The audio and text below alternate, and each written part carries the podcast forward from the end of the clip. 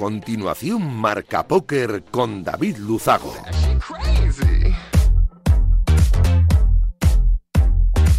Bienvenidos, locos de naipes. Saludos de David Luzago. Bienvenidos a un programa más. Bienvenidos a Marca Póker, el único espacio de la radiodifusión española reservado para los amantes de la baraja. Domingo 7 de mayo, este que acaba. Programa 217, este que comienza. Voy a aprovechar para agradecer como cada semana Radio Marca la cesión de este gran espacio y por supuesto, por hacerlo viable, a nuestro sponsor, winamax.es, la mejor plataforma para jugar al póker online de nuestro país. Nosotros, como cada domingo noche, vamos a intentar que los próximos 90 minutos les sirvan para evadirse un ratito de la situación actual y hacer un poco más ameno todo. Nos ponemos en breve con los titulares de un programa, como siempre, cargadito de historias, de noticias, de reflexiones, de actualidad y, por supuesto, de entrevistas. ¡Arrancamos! Arriva, arriva quello che deve arrivare. Non ti preoccupare, non ti preoccupare. Arriva, arriva quello Bueno, tenemos una nueva edición esta noche, la segunda, de ocupaciones y experiencias fuera de lo común. Eh, hobbies, reivindicaciones, trabajos, eh, ocupaciones raras, bizarras, extrañas, fuera de lo común, interesantes. Eh, sobre todo de miembros de la comunidad de póker, de jugadores, trabajadores de la comunidad de póker que quieran contar aquí su experiencia. Hoy recibimos a Christopher Miñano, de 30 años, que nos va a contar, es jugador de, de póker, miembro de la comunidad de póker, y nos va a contar su curiosa historia en la tierra del hielo y del fuego, en Islandia. Mucho fútbol, porque ha jugado mucho fútbol, mucho pescado, porque ha trabajado en industrias del pescado, y mucho póker, porque allí también jugó al póker. Tendremos también un carrusel de noticias que define a la perfección lo que ha acontecido en nuestro maravilloso mundo en estos últimos siete días. Recibimos de nuevo a nuestro experto en ajedrez. Este programa es de póker sobre todo, pero también damos cobertura a los grandes juegos mentales, como es el caso del ajedrez. Y recibimos a Federico Marín del Mundo, que nos va a comentar que hay nuevo campeón, ya no es Magnus Carlsen, el noruego. Y además vamos a hablar, aparte de descubrir quién es ese nuevo campeón del mundo de ajedrez, vamos a hablar sobre Rey Enigma, que es este jugador que se esconde tras un bizarro traje y que va ganando por ahí a todo Dios y que estuvo también en programas de televisión demostrando sus habilidades, eso sí, manteniendo su anonimato.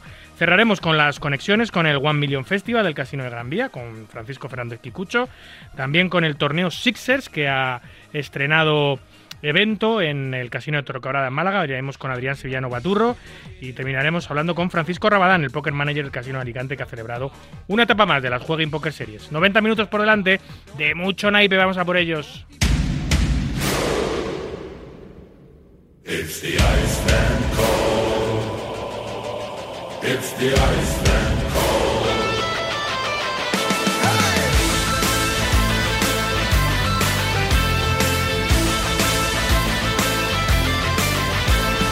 Middle of a land, in a cold and stormy sea, we're born between the fire and the ice.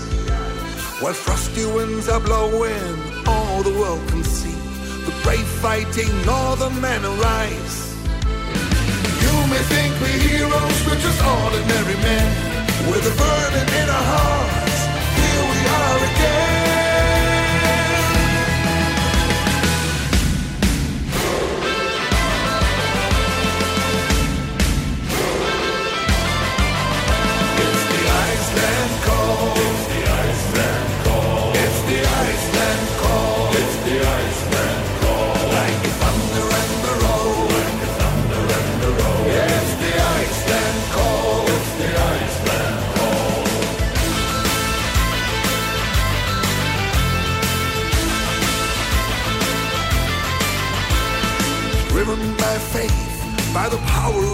Como decía, esta noche tenemos una nueva edición de ocupaciones, experiencias, fuera de lo común, sobre todo de miembros de la comunidad o, de incluso oyentes del programa, ¿eh? que sobre todo sobre mm, jugadores, trabajadores de, de nuestro sector.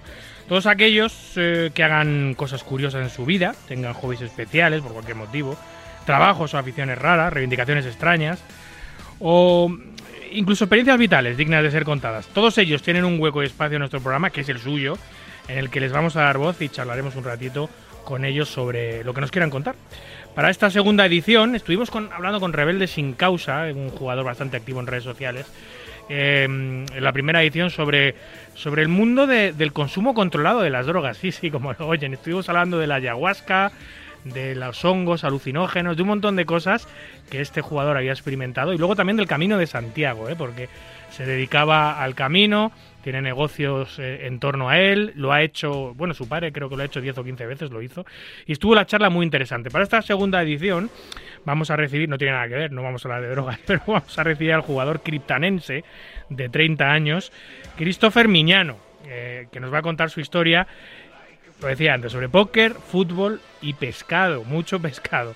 Buenas noches, Christopher. Buenas, ¿qué tal, David? ¿Cómo estás? Muy buena, gracias por acercarte a Marca Póker, a contarnos tu historia, tu peculiar historia en el país del hielo y del fuego. Qué contraste, amigo. Pues sí, la verdad que bastante bastante peculiar y a la vez que bonito, sinceramente. Sí, sí, yo, yo a mí me encantaría Islandia. Además, yo que he vivido en Escandinavia dos años de mi vida, eh, lo más alto que he subido, lamentablemente para mí, estuve viviendo en Oslo, pero lo más alto que he subido ha sido a, Bergen, que, no está ni siquiera en, el, en, mitad, de, en mitad de, Noruega, pero la verdad que los parajes y los paisajes de, Escandinavia son espectaculares. No me quiero ni imaginar cómo son los de Islandia, que está todavía más arriba. Sí, sobre todo cuando eh, toca la época de aurora boreales, es eh, algo que animaría a todo el mundo a subir, aunque sea unos días para allá, un par de semanas, porque eso es lo más bonito que te puedes encontrar de cara a, vistas y de cara a tu vida, porque las auroras boreales es precioso, la verdad. Yo, yo no sé cuál, es eh, el porcentaje de auroras boreales que hay en eh, mucho más al sur, estoy hablando de Oslo, porque yo eh, en una escapada que hicimos a la montaña, en un pueblo cercano de Oslo, pero con bastante altura, vimos una. O sea, em, era invierno, hacía muchísimo frío, lo recuerdo que era era diciembre, creo que del año 2001, 2002, por eso hacía muchísimo frío, estamos hablando quizá de 20, 15, 20 grados bajo cero, y pudimos disfrutar, disfrutar de una aurora boreal de color blanco, que no son las más bonitas, porque yo he visto muchas verdes eh, en, en, internet, no, no en, directo, eh, pero es algo espectacular, no me quiero imaginar cómo son las auroras boreales. ¿Pudiste disfrutar de alguna en tu estancia en Islandia? ¿Pudiste ver alguna? Eh, sí, sí que pude disfrutar de bastante, algo que me comentaron eh, de cara cuando antes de ir hacia allá y eh, en el pueblo donde vivo, porque sí que es cierto que yo no vivo ni en la capital ni en la segunda capital, vivo en un pueblo paradójicamente a nueve horas de, de la capital, bastante alejado y se ven se ven muy bonitas. Sí que es cierto que hay blancas también, como me comentas, pero allí donde más se ven son verdes, verdes que son espectacular. Duran muy poco, sí que es cierto, porque se van moviendo, pero salen todos los días, o sea que no te vas a perder ninguna. Oye, dices que, vives, pero ya no vives, ¿no? Eh, eh, esto es hace años, vivías en Islandia, ¿o todavía estás por allí? No, no, no ¿verdad? Eh, me voy para allá cada seis meses, o sea, a ver, ah. lo, lo tenemos porque si no eres de Islandia, eh, vives allí de marzo a noviembre. O sea, allí es cuando jugamos al fútbol de marzo a noviembre y es la época de trabajo, porque si no eres de allí, eh, debido a las escasas temperaturas, hace muchísimo frío y, es muy difícil eh, acomodarte a, las a las bajas temperaturas de allí. Vivir allí de diciembre a marzo con toda la nieve y todo que hay es prácticamente imposible si no estás acostumbrado y, no eres de ahí. O sea, que sigues en activo, sigues jugando al fútbol. Pensaba que ya no. O sea, que seis meses te los pasas allí, que claro, lo que tú dices, para jugar al fútbol hace falta un tiempo medianamente normal, si no tendrías que jugar indoor y no es lo mismo. Eh, y seis meses te los pasas en, en, España, entiendo. Eh, sí, así es. Es cierto que hay algunos campos eh, que son indoor, pero, entre comillas, yo voy allí en verano, porque claro, eh, verano para ellos allí pues son 7, 8, 10 grados como mucho, que en el pueblo donde, donde yo vivo tienen incluso sus piscinas que ven un poquito de, de, rayos de sol. ¿Piscina con 7 grados? Piscina con 7 grados, como, como, Como, escuchas. Y claro, yo voy con mi chaquetón, que dices, si aquí es imposible, y ellos sin su camiseta, en su piscina, y claro, es como verano para ellos, es claro, estamos hablando de que ellos están acostumbrados a estar pues a menos 10, a menos 5, a, depende de la temperatura a menos 20 y claro, o sea, ven un poquito de sol, 7 grados, 10 grados un poquito de solecito y sin aire, es verano para ellos. Sí, sí, yo eso me di cuenta cuando viví en Escandinavia, que con cualquier mínimo rayo de luz, aunque haga frío, que generalmente hace frío, ya sacan las sillas y las mesas a las terrazas en todos los bares y garitos de, las ciudades escandinavas. Eh, esto, claro, así luego vienen a España y, se pegan unas quemazones, porque, porque, claro, no están acostumbrados a temperaturas de 30, 40 grados, que eso para ellos es. el infierno absoluto, claro, no, no, no, no están acostumbrados. Ni, ni sus pieles, ni, ni, su, ni, ni, ni, la sangre, ni nada. Es verdad eso que dicen, porque a mí me decían, cuando viajas a, los países del norte de Europa, la sangre se te hace más densa. Eso, eso me lo decían a mí, porque hace tanto frío que el cuerpo se aclimata y la sangre se hace más densa. ¿Te suena a ti algo de eso? Yo, eso, eh, precisamente eso no, pero lo que yo sí te tengo entendido, no sé si será verdad o no, que lo, los bebés, eh, cuando nacen, eh, los tienen como en un patio o durante unas semanas a la calle para que se acostumbren al tema de todas estas temperaturas tan bajas. Porque claro, luego no es normal que cuando, pues eso, tienes 20, 30, 40 años, estés a 7 grados, como te comento, o 5 grados y estés sin camiseta en una piscina con todo el frío que hace. Entonces, creo que tengo entendido, me parecería una locura, que no sé si es verdad o no, que nada más los niños pequeños los tengan en la calle a la intemperie para que se aclimaten y se acomoden a esas temperaturas. Eh, 100% cierto, no lo es. ¿Que me lo han contado gente de allí en Islandia? Sí. O sea, tú verlo no lo has visto. Yo verlo no lo he visto y, a ver, eh, creérmelo no sé si será verdad o no, pero claro, luego eh, lo piensas y dices, claro, si se aclimatan a estas temperaturas es porque de pequeños algo tienen que hacer con ellos. Entonces, pues puede ser que tenga un poquito de credibilidad. Aquí, aquí haces eso y vas preso, ya te digo. Aquí dejas, aquí, dejas el niño bajo cero en, en, la calle, aunque sea un segundo, y vas preso. Oye, vamos a hablar ahora en un ratito sobre Islandia, sobre tu experiencia allí, también sobre un montón de peculiaridades que tiene ese país. Pero quería empezar por, por el mundo del, del fútbol, porque, eh, bueno, desconocía que seguías en activo y estás jugando en un equipo islandés la mitad del año, según nos mm. cuentas, pero has pasado, has pasado por la cantera del Valencia, has pasado por el Almería, has jugado en tercera, también en segunda B, has coincidido con, con jugadores de la talla de Isco, eh, de Jordi Alba, de Bernat, de Borja Iglesias. Cuéntame un poquito tus inicios en el mundo del fútbol. Eh, pues bueno, pues como cualquier chaval de pequeño que, que despunta un poco más, pues estaba en el, en el equipo de mi pueblo, estaba en el gimnástico de Alcázar. Eh, y nada, a partir de ahí, un ojeador que, que, me vio de jugar contra un partido de la selección, pues estos típicos que juegas de pequeño de Castilla-La Mancha, pues se fijó en mí y tenía varias propuestas, eh, tema de, pues eso, Real Madrid, Barcelona, Valencia, creo que todo el mundo que destaca un poco más siempre tiene esas ofertas y bueno, a raíz de la, de la cercanía que tenía con este representante que ya me conocía un poco más, decidimos optar por, por Valencia, ya que de cara a distancia y tal, eh, porque claro, al ser tan pequeño, yo te estoy hablando que tenía 14 años, pues mis padres tampoco querían tan lejos porque me querían visitar cada, cada mes o cada 15 días y todo eso. Y decidí firmar por el Valencia.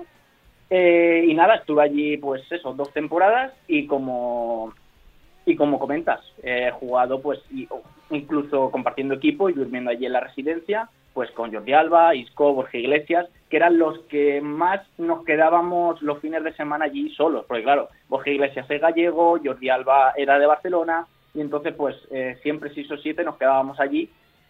Y, bueno, esa es la anécdota, pues que, pues que eso, jugadores de talla, de talla mundial, he compartido vestuario, incluso pues habitación y noches allí con, ellos. Claro, al, ser los únicos, los que erais de, más lejos y no os marchabais, eso supongo que, que genera lazos de unión, porque ves al resto de integrantes del equipo que se marchan con sus familias porque están al lado de sus casas o incluso duermen en sus casas y vosotros que pasáis allí semanas y semanas seguidas, eh, pues eso generará un vínculo bastante fuerte, ¿no?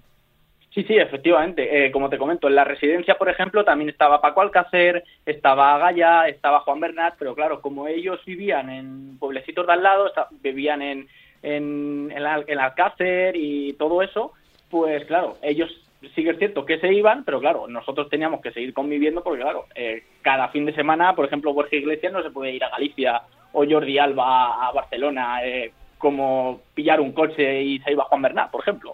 Sí, sí, claro.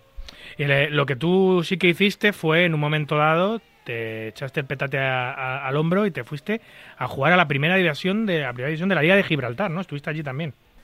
Eh, sí, eh, yo siempre he sido, hablando en este término de futbolista, pues una persona donde no me, no me importaba salir siempre por ahí. A ver, estamos hablando de, Gibraltar, no estamos hablando de, en este caso, fuera del país.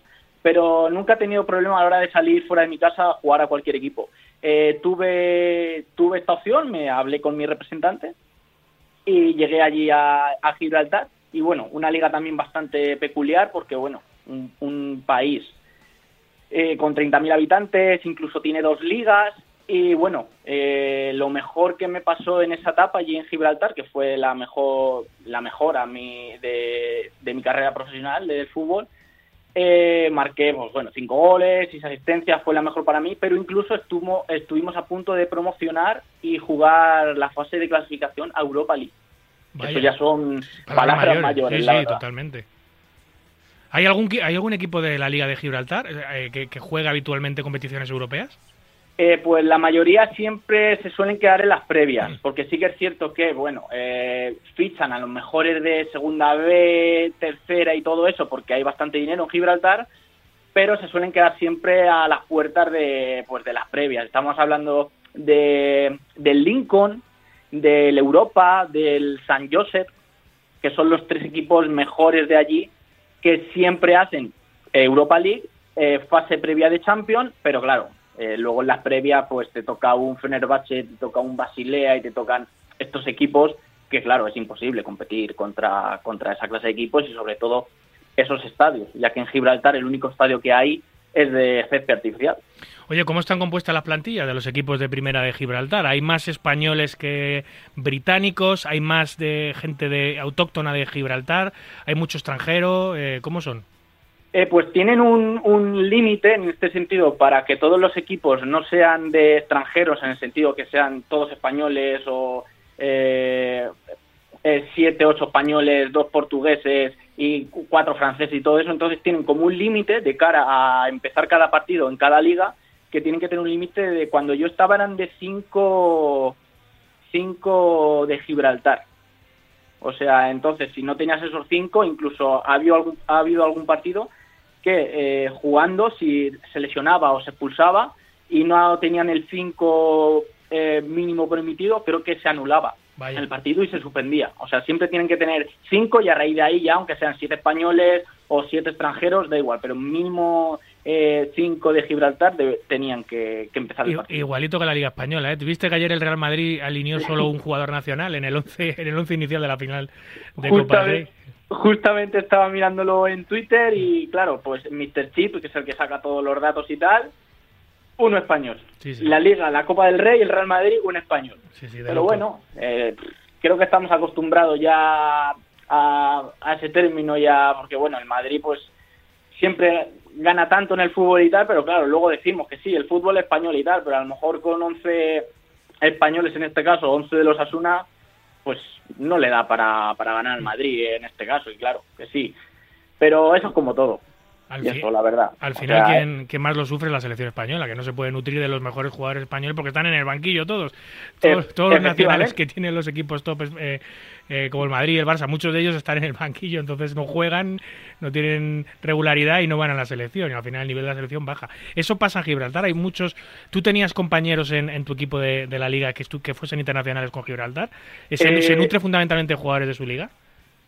Eh, tenía tenía dos, dos internacionales por, por, Gibraltar, pero la mayoría jugaban en esa liga. O sea, eh, la mayoría jugaban en esa liga menos uno, que era el delantero de Bar, eh, que está jugando en la tercera división. Bueno, tercera división estamos hablando que es súper profesional de, de, Inglaterra, no sé si en la Championship, en el Wicom, y era el único de fuera. Los demás, claro, es, es como te comento está jugando en una liga de Gibraltar donde apenas juegan los, jugadores de, Gibraltar y luego te metes en una fase previa así y, es imposible porque están todos jugando en esa liga entre comillas menor que es de Gibraltar que apenas tiene ese nivel para competir con las grandes ligas porque ninguno está pues en Inglaterra, en Francia, en Portugal como para tener ese cierto tipo de nivel.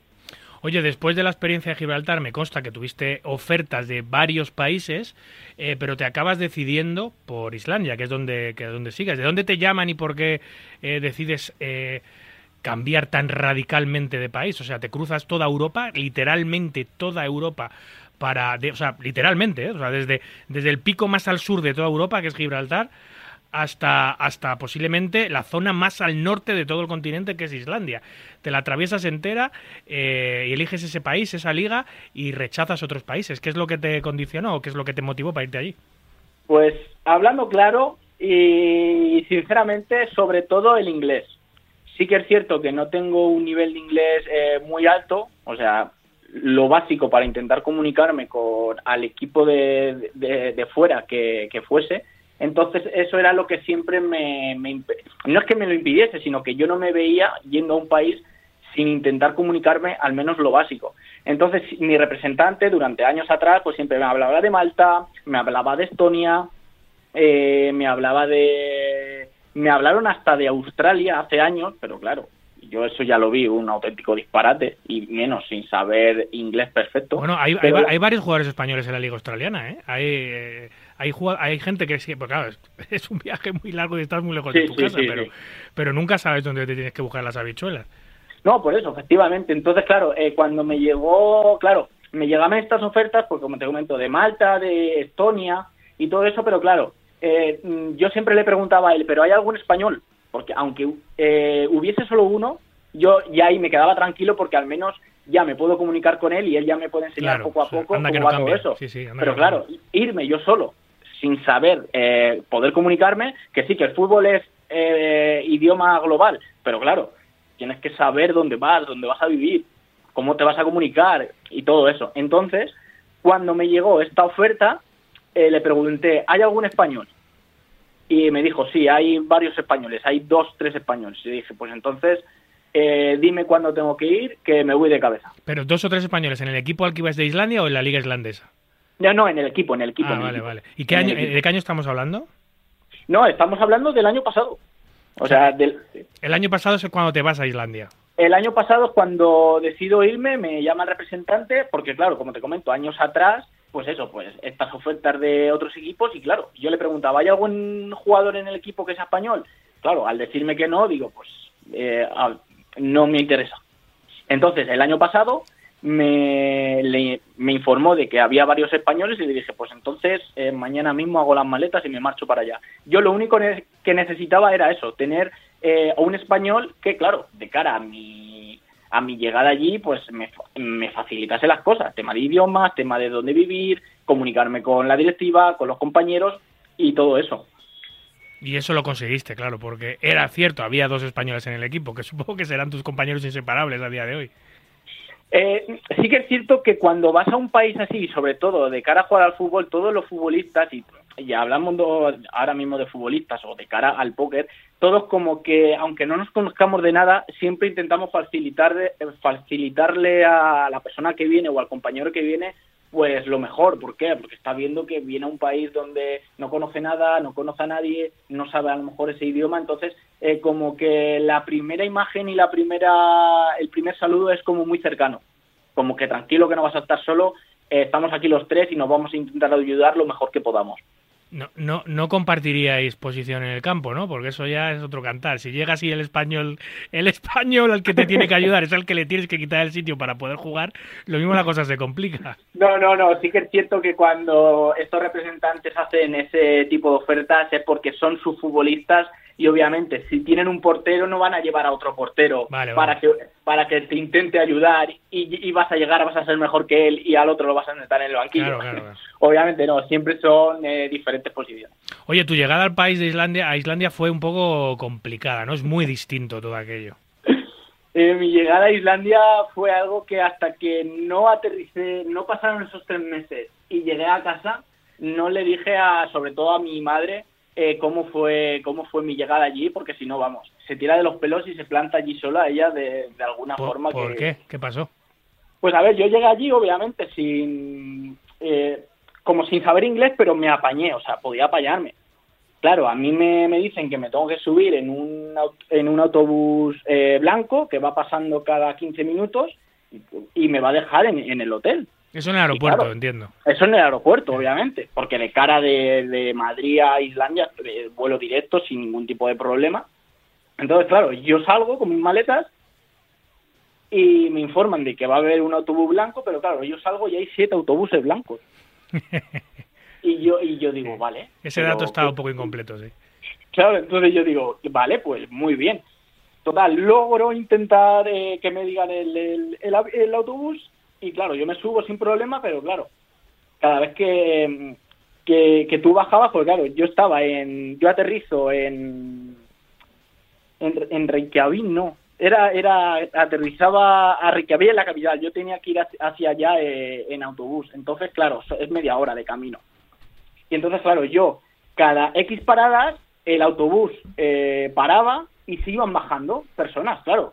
Tú vienes de España, donde el tema de la seguridad, eh, ya sabes que es bastante complicado, pues tú veías que el autobús paraba, las personas se bajaban y iban quitando las maletas. Claro. Claro, yo miraba como diciendo, como en una de estas no esté pendiente y me quiten las maletas, dime ahora qué hago. Sí, sí, pero eso, eso es un deje español, claro. Estamos acostumbrados a, a Ah, claro. desconfiar de todo, eh, porque en España hay mucha picareja, siempre la ha habido, y hay muchas cositas de estas que pasan, pero a mí, a- yo te entiendo perfectamente porque el shock cultural que tuve yo cuando estuve en Noruega fue igual. Pensaba que me podían robar en cualquier momento y allí la gente pasa olímpicamente y la propiedad privada es, es, es- es- es muy importante. na- es- eh, no, no es como en España, no es así. Así que te, te entiendo y te comprendo. No, claro, pero es que así tú llegas eh, justo recién de España, que llevas toda la vida aquí, eh, lo máximo que ha salido es, pues como te comento, a Gibraltar, que es no- eso no es salir de España, así, así por así decirlo. Eh, te plantas allí y, em- y, claro, tú vienes con esa mente de España y dices, joder, ¿y ahora qué pasa? Pero claro, tú llegas allí y ya te informas un poco.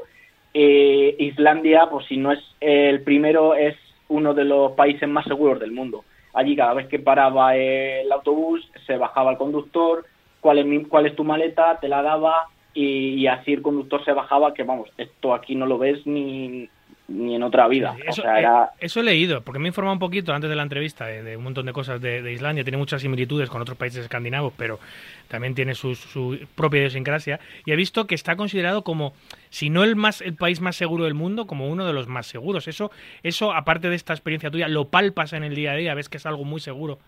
Eh, totalmente, totalmente, porque allí es un país, además, súper respetuoso, súper educado, eh, te ayudan en todo. Yo, por ejemplo, mira, para, para, para no ir más lejos, tú aquí en España eh, vas en algún sitio, vas en un tranvía o vas por la calle y vas con el móvil, oye, perdona, ¿sabes dónde está esto? Oye, perdona, tal. Y algunos te dicen, no, no soy de aquí, o directamente pregúntale a otro.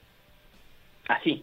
Allí en Islandia, por ejemplo, eh, le dices, eh, perdone, me podría, y claro, y te, y te esperan, o sea, no te preocupes, sin problema, yo te voy a intentar ayudar sin ningún tipo de problema, o sea, y luego de cara al tema de, de la seguridad, yo nada más llegar allí, que ahora llegaremos a, a, a esa información que te voy a dar, se me olvidó una, la típica mochilita esta que te llevas para el trabajo, que llevas el móvil, las llaves, eh, la cartera y todo eso, se me olvidó, se me quedó ahí en, en la acera y en, en la rampita antes de salir a trabajar. Claro, imagínate, Micro- pasaron ocho horas, sí. Pasaron ocho horas en el tema del curro, yo digo, ah, ¿qué, qué voy a hacer ahora sin nada, sin móvil ni nada? Y nada más llegar, después de las ocho horas, estaba en el mismo sitio. Tal cual. O sea, tal cual. O sea, allí, cosa que no es de cada persona y cosa que no le pertenece a una misma persona, pasan olímpicamente de ellas. O incluso la llevan al lugar más cercano, tipo, eh, eh, tipo policía, tipo algún pabellón o algo de eso, para que si la has perdido o algo te dicen, está allí, o acércate allí a ver si está. Es una locura. Sí, sí, qué maravilla, qué maravilla tener esa seguridad. Yo flipaba también con cosas como en, en, el, en el metro, eh, que no hay tornos, eh, que no hay controles prácticamente, de vez en cuando hay algún revisor, pero en general eh, la gente paga su billete. No, no hay tornos para acceder a las vías y al andén y para subirte en el metro o en el tren y luego prácticamente nunca ves un revisor. Es decir, allí todo el mundo se fía de que tú pagues tu billete y- o lleves tu, tu bonometro o lo que sea. A ver, Eh, allí sí que es cierto que obviamente lo hacen en, eh, en el autobús, en el autobús, porque eh, metros y trenes no hay en Islandia. Vale. Sí, no, yo hablaba de Oslo, ¿eh? hablaba de Noruega, pero sí, sí. Ah, vale, sí, pero, sí, pero, pero- pero me, re- me refiero a que a que eso lo ves, o sea, que es un shock sí, cultural, sí. hay muchas cosas que te sorprenden, pero una de esas es, es ese tipo de cosas que no estás acostumbrado en España, eh, donde tienes siete vigilantes de seguridad por cada Adiós. turno, y, Sí, allí, sí. allí, allí entras como si estuvieses en tu casa, y si no pagas, nadie se va, ni nadie se va a preocupar, ni nadie se va a dar cuenta, ni nadie tal, y allí lo- tengo que reconocerlo, cuando estábamos de Erasmus, que yo estuve allí de Erasmus, eh, los únicos que no pagaban eran algunos españoles, porque somos así. No, no, claro. Y, y aquí en España no es que ya el revisor venga a, a hablar contigo porque no has pagado incluso el billete. Allí es que encima estás tú más pendiente de ti mismo, de que no te roben a ti y que no te meta y que por aquí no te metan las manos para robarte algo. O sea que, o sea, es una barbaridad. Sí. Oye, em, también me sorprende un dato que creo que hablé contigo, que me comentaste que em, solo hay una carretera en todo el país y no hay autovías. Efectivamente. O sea, hay solamente una carretera que rodea todo el país. O sea, a ver, obviamente eh, es algo es algo muy muy complejo porque debido a debido al tema de temperaturas y tal y todo eso, eh, como te comento antes, no hay trenes, pero hay una alta competencia en el tema de en el tema de, del automóvil. Entonces, claro, eh, tienen allí solamente una carretera donde rodea todo el país, pero está súper súper controlada. ¿Cuál, es el tema cuál, es, ¿Cuál es el límite de velocidad? Pues mira, el límite de velocidad es 90 Vaya. y, er- y es un dato que eh, es un dato que tenía por aquí apuntado para decírtelo, porque eh, la mayoría de los coches que hay allí son, pues claro, hay mucha gente que viene de fuera, la mayoría de los coches son pues tema de, de alquiler, tanto coches como caravanas y todo eso. Y entonces, claro, eh, los tienen controlados por tramos de velocidad, porque claro, allí sí que es cierto que son súper estrictos eh, a la hora de- del tema de velocidad. Allí el tema de velocidad es 90 kilómetros por hora. Entonces, cuando está señalizado que no puedes eh, rebasar ese, ese control de velocidad, el coche tiene un aparatito que empieza a pitar. O sea, empieza a pitar, pitar, a pitar y hasta que no llegas a 90 no se para. Hostia, O como, sea, el de- como el del cinturón de seguridad aquí, no un chivato de esos. Efectivamente, entonces tú vas tranquilamente Qué por horror. tu carretera eh, y hay un tramo que es 90 y vas a 102, te lo digo por experiencia, vas a 102, a 102 y empieza a pitar y hasta que tú no vas a 90 eh, ese aparatito no no para. Lo tienen todo tan controlado eh, y tan perfecto para que, pues eso, la gente, porque sí que es cierto que, claro, eh, son, son lugares y son sitios donde vas, transitas con el coche, donde se te va un poco y, y te matas. O sea, hablando, hablando así, porque... No son buenas una- las carreteras y los, y los asfaltados. eh, es que depende de, de la carretera, porque es que, claro, eh, los asfaltados eh, depende si, porque como solamente hay una carretera, se vuelven locos a la hora de, de poder mejorarla, porque como no hay, las carreteras son muy estrechas y solamente es de un carril, eh, es, como te comento antes, yo de, de donde vivo yo, tardo nueve horas porque solamente hay una carretera y entonces es prácticamente imposible si solamente vas en coche. Joder, O sea, es, es una locura. Igual que tenemos muchas cosas que copiar a, a a los escandinavos y a los irlandeses en cuanto a seguridad, en cuanto a cultura, en cuanto a educación, un montón de cosas. eh, en cuanto a infraestructuras viales, no, no porque No, yo creo que España no. tiene una red vial espectacular, eh, especialmente para los que vivimos en Madrid, que es una cosa de locos. Pero tiene, tiene una red de comunicaciones, de tren, de todo, algo fuera de lo normal para, yo creo que top en el mundo. Y, y claro, cuando vas a países de estos, que a mí me ha pasado también en Escandinavia, la red de carreteras es tan mala, tan pobre, tan pequeña, puedes ir tan despacio que, que echas mucho de menos eh, cómo se viaja, cómo, se, cómo, cómo, cómo te mueves, cómo, cómo, cómo viajas por España. Eso es totalmente, totalmente. Claro, tú vas con el coche a 90, pero dices, ¿cómo puedo ir a 90? Pero si es que, claro, así te pas- se, se pasan las horas eternas, aquí no llego nunca, y además solamente un carril, y sabiendo que en X tramos, pues hay cámaras de seguridad, hay policías, y no llegas nunca. ¿Qué, qué conduces tú allí? ¿Qué, qué tienes? Eh, son, son coches de, de alquiler que nos ponen por el tema de, pues el tema de- del fútbol para ir a- al campo de fútbol y son la mayoría coches de, de alquiler que tienen como allí es que claro en Islandia son como es un pueblo es bueno es un pueblo es un país de unos 380 mil habitantes o así pero son como todos familia Tú fíjate, O sea, es como, todo- es como Móstoles. O sea, es casi como Móstoles, tío. Es que estoy O locos, sea, ¿eh? todo el mundo se intenta ayudar. Si vives en otro en, en otra capital o lo que sea, eh, todos te ayudan. Entonces, claro, tú llegas allí, tienen su como sus campañas y su y a lo mejor eh, noso- a nos- nosotros nos dejan un, un coche de alquiler y a ellos nos patrocinan las camisetas o cualquier otra cosa. Allí como una cosa por otra, como Sí, sí. antiguamente hace muchos años. Como el trueque, Pero vamos. claro, efectivamente, y todos se ayudan. O sea, es un lugar para vivir eh, prácticamente increíble, porque todos te ayudan, todos se intentan ayudar de alguna forma, y como te comento, allí tenemos un, un coche. ¿Te, eh, te- alquiler te- has llevado alguna recetita por conducir a más de 90 kilómetros por hora? Todavía no te ha llegado. Eh, te, te he comentado el tema de los 90 kilómetros por hora porque te lo estaba diciendo por experiencia. o sea, que ya te han recetado. ¿Y son fuertes las multas allí? Eh, son bastante fuertes. Eh, yo me pasé 5 kilómetros por hora. Te estoy hablando de un tramo de 90, 5 kilómetros por hora. Iba a 95 y más. Anda, que puedes decir, no es un coche de alquiler y no sabes quién eres. No, no. Yo vi la receta con mi cara. Y Ah, sí, sí, era cual. yo. Vaya, ¿y cuánto? Y eran 500 euros. De, Toma ya, toma ya. Poca broma, ¿eh? Poca broma saltarte no, no, las total, normas total. viales. Bueno, en general, poca broma saltarte cualquier norma en un país de estos. No, pero sí que es cierto que, claro, también eh, como es un país eh, muy rico, o sea, muy rico eh, y es donde los sueldos también están más altos, allí va todo ya también relacionado al tema de, de esos sueldos. Eh, también la multa, pues aquí 5 kilómetros por hora a lo mejor ni te dicen nada. Allí, en, pues en- claro. en sí. Nor- en Noruega yo siempre decía eh, que me, me preguntaban, porque en Noruega también son muy pocos habitantes y una, una- la extensión de tierra es muy grande. No sé, no sé cuánto será la extensión de tierra en Islandia.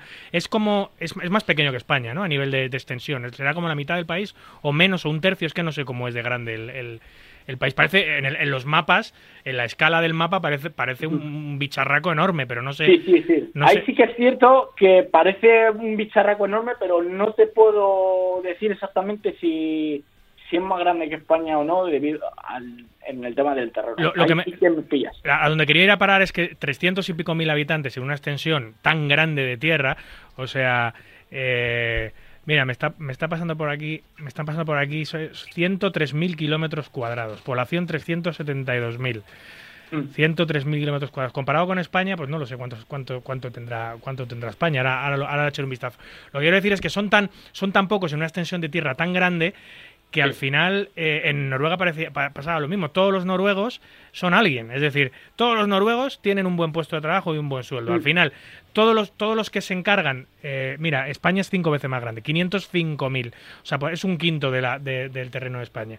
Pero todos los noruegos, em, claro, al final todo el sector servicios, todo ese tipo de trabajos, es complicado que lo haga un noruego porque son pocos y son tan ricos, tienen tanto pescado, tanta madera, tanto petróleo y tienen tanto dinero que, que al final todos los noruegos tienen un buen puesto de trabajo y todo el sector servicios son, son gente pues de Sri Lanka, de Camboya, de, de Pakistán, de, de Afganistán, etcétera. Yo no sé si en Islandia es algo parecido. Todos los islandeses tienen buenos puestos de trabajo, buenos sueldos y todos estos eh, sector servicios es inmigración.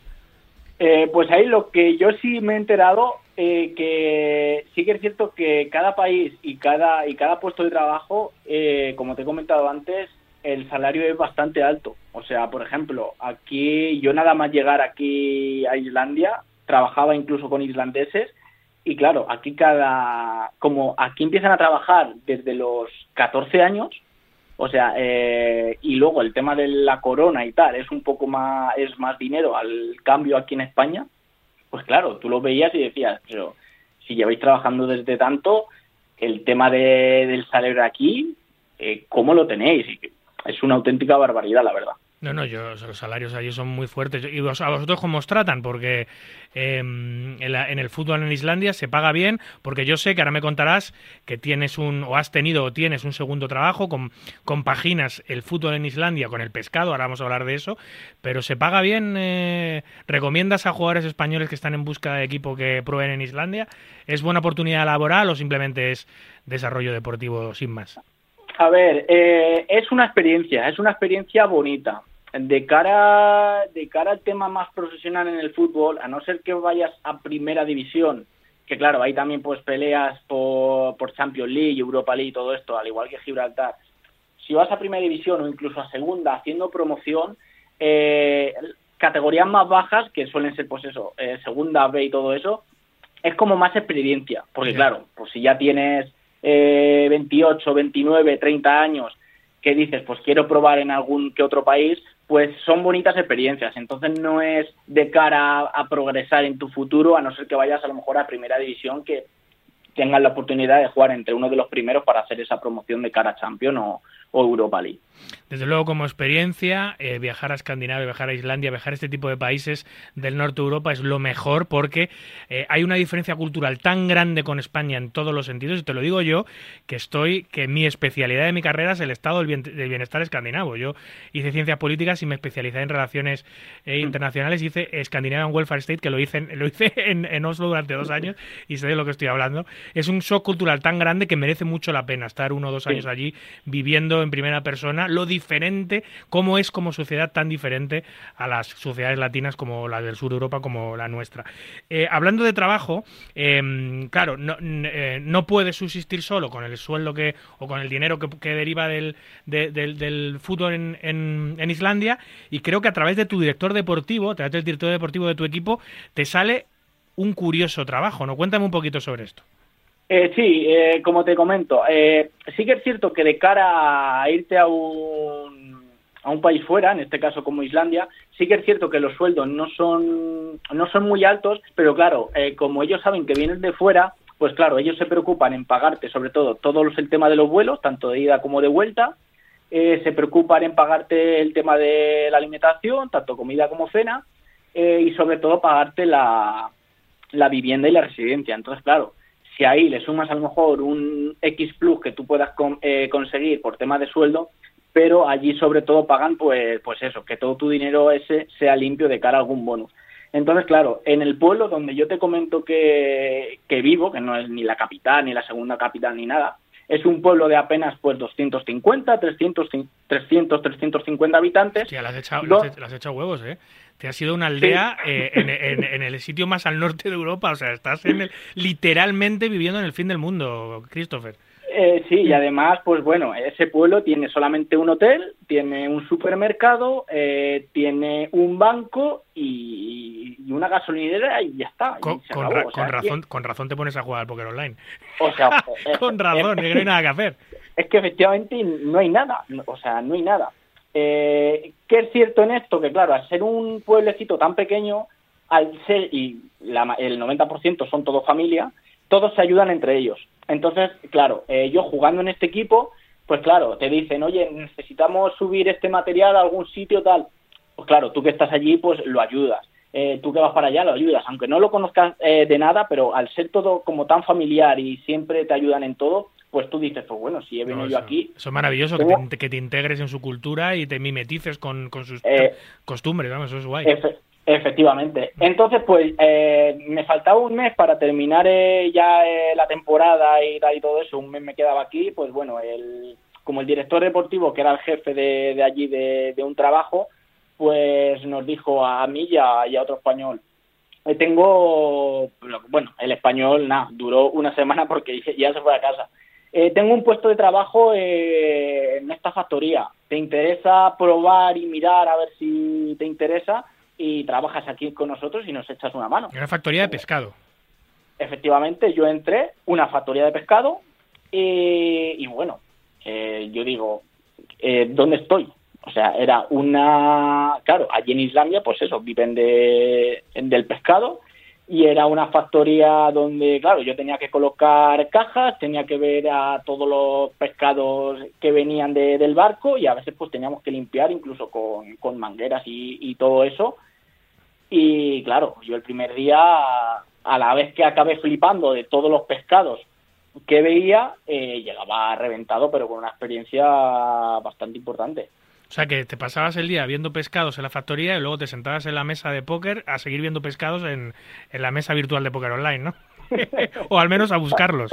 A, alguno que otro me encontraba, eh, la verdad, porque claro, allí sí que es cierto que es eh, un trabajo eh, de, cara, porque bueno, ya termina el fútbol y algo tienes que hacer, hay algunos, como te comento, este mi compañero se fue y yo, bueno, pues, pues me quedé porque tampoco tampoco tenía otra cosa que hacer y además también aprovechaba el tema del póker online, porque aquí al ser Islandia, pues el tema de la VPN, pues puedes jugar .com y todo eso, y, y, era mejor para mí. Entonces, claro, te pasabas eh, 12 horas allí trabajando. 12 horas.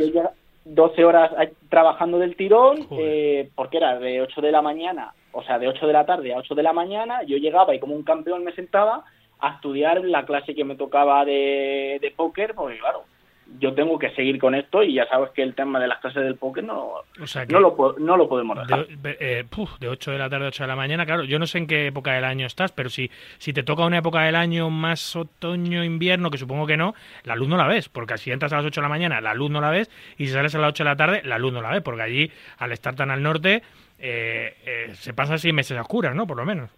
Eh, solamente, solamente veíamos la luz de julio a agosto, porque sí que es cierto que yo allí nada más llegar en junio, madre mía, eh, de, Junio, de junio a agosto eh, no se hacía de noche, o sea, no se hacía de noche. Qué Eso sí, eso sí, eso es una maravilla. Eso es perfecto. Pero a partir de mediados de septiembre hasta pues enero, febrero, solamente hay cuatro horas de luz. Qué horror. Eh, claro, si luego tienen esos, esos, esas estadísticas, esos, esos, eh, esas, esos, em, ¿cómo se dice? Tasas de suicidio tan altos en estos países, ¿no? Eh, teniendo tan pocas horas de luz, nosotros que somos mediterráneos, que somos latinos, que estamos acostumbrados a, tener el sol en nuestras vidas de forma constante, te vas a vivir allí y, y solo hay dos, dos, dos meses de luz al año. Bueno, es que muy pocos de nosotros eh, eh, aguantamos. A Dios gracias que solo, solo puedes estar seis meses, porque si te tiras allí todo el año, lo mismo no vuelve, vuelves en caja de, pino. sí, pero claro, e, es, cierto que, claro, eh, yo mi primer año estuve tres meses, pero claro, el año pasado sí que estuve seis meses y claro, para irte allí tienes que ser una persona que, en el pueblo donde yo vivo, claro, tienes que ser una persona donde no eche de menos la fiesta, ni las discotecas, ni tu familia, porque no hay nada, o sea, estás absolutamente solo, tienes que estar en, soledad, eh, dando vueltas solamente a, dos o tres calles que tienes por allí y aguantar, a echar de menos tu tierra, tu familia y todo eso y a tus amigos, porque si no, a la semana te está volviendo de, la depresión. Eh, te estará rentando, ¿no? Supongo que limpiar pescado 12 eh, horas al día y colocar cajas y sacar tiempo también para jugar al fútbol y sacar tiempo para estudiar póker, sacar tiempo para jugar al póker, te estará rentando y te estarán, al menos te estarán pagando bien donde, la, donde el pescado, ¿no? Que creo que eso se paga. sí, obviamente, como, como te comento, al ser un país bastante caro, los, sueldos los sueldos son muy altos. Entonces, eh, allí, un mes allí, pues son prácticamente a lo mejor unos eh, cuatro o cinco meses trabajados aquí en España. Claro. Eh, Pero sí que es cierto que el último año eh, peleé más, más eh, pescados en las mesas de póker que, que en el trabajo, la verdad. Eso está bien. Además que esos seis meses que estás allí que no tienes ocio prácticamente, porque a, em, a, nivel de ocio en, esa, en ese pueblo puedes hacer algo, tienes amistades, sales con los compañeros del equipo, eh, te has podido echar una novia o algo, algo, tienes algo de ocio aparte de fútbol, pescado y póker, ¿hay algo que puedas hacer? O desplazarte a alguna ciudad cercana, a poder disfrutar de una cerveza en un pub, no sé, o ir al cine, hacer algo. Es que es súper complicado, o sea, súper complicado. El pueblo más, más cerca, que está del pueblo donde vivo yo, está a una hora y media. Joder o sea, es que ya está una hora y media. Y lo, que me y lo que me sorprendió es la misma pregunta que me acabas de hacer, y yo dije, esta gente que hay 300 personas aquí y no hay ni pub, ni bares, ni sitios para ver el fútbol, ni absolutamente nada, ¿qué hacen? Pues yo me enteré de allí que juegan, eh, siguen jugando en el pleno 2022 o por ahí, siguen jugando a los Pokémon, tema del que eso sí que es cierto, que hubo un boom en España hace años, que todo el mundo jugábamos a los Pokémon. Sí, sí y tienen allí un deporte suyo peculiar que es eh, como el, el frisbee volley o el frisbee fútbol o es pues jugar al frisbee de, toda la vida pero a la hora de, de, terminar ese eh, es, que es esa que como tienen como cierto tipo de metas es como el gol el, el frisbee algo creo que es así es como el gol pero con el frisbee. Y tienen como un, un tipo así de, de jaula o de o de portería que ahí es cuando es su, su ocio que, que, tienen allí, o sea, es que no tienen otra cosa. Madre mía, para colgarte de un pino.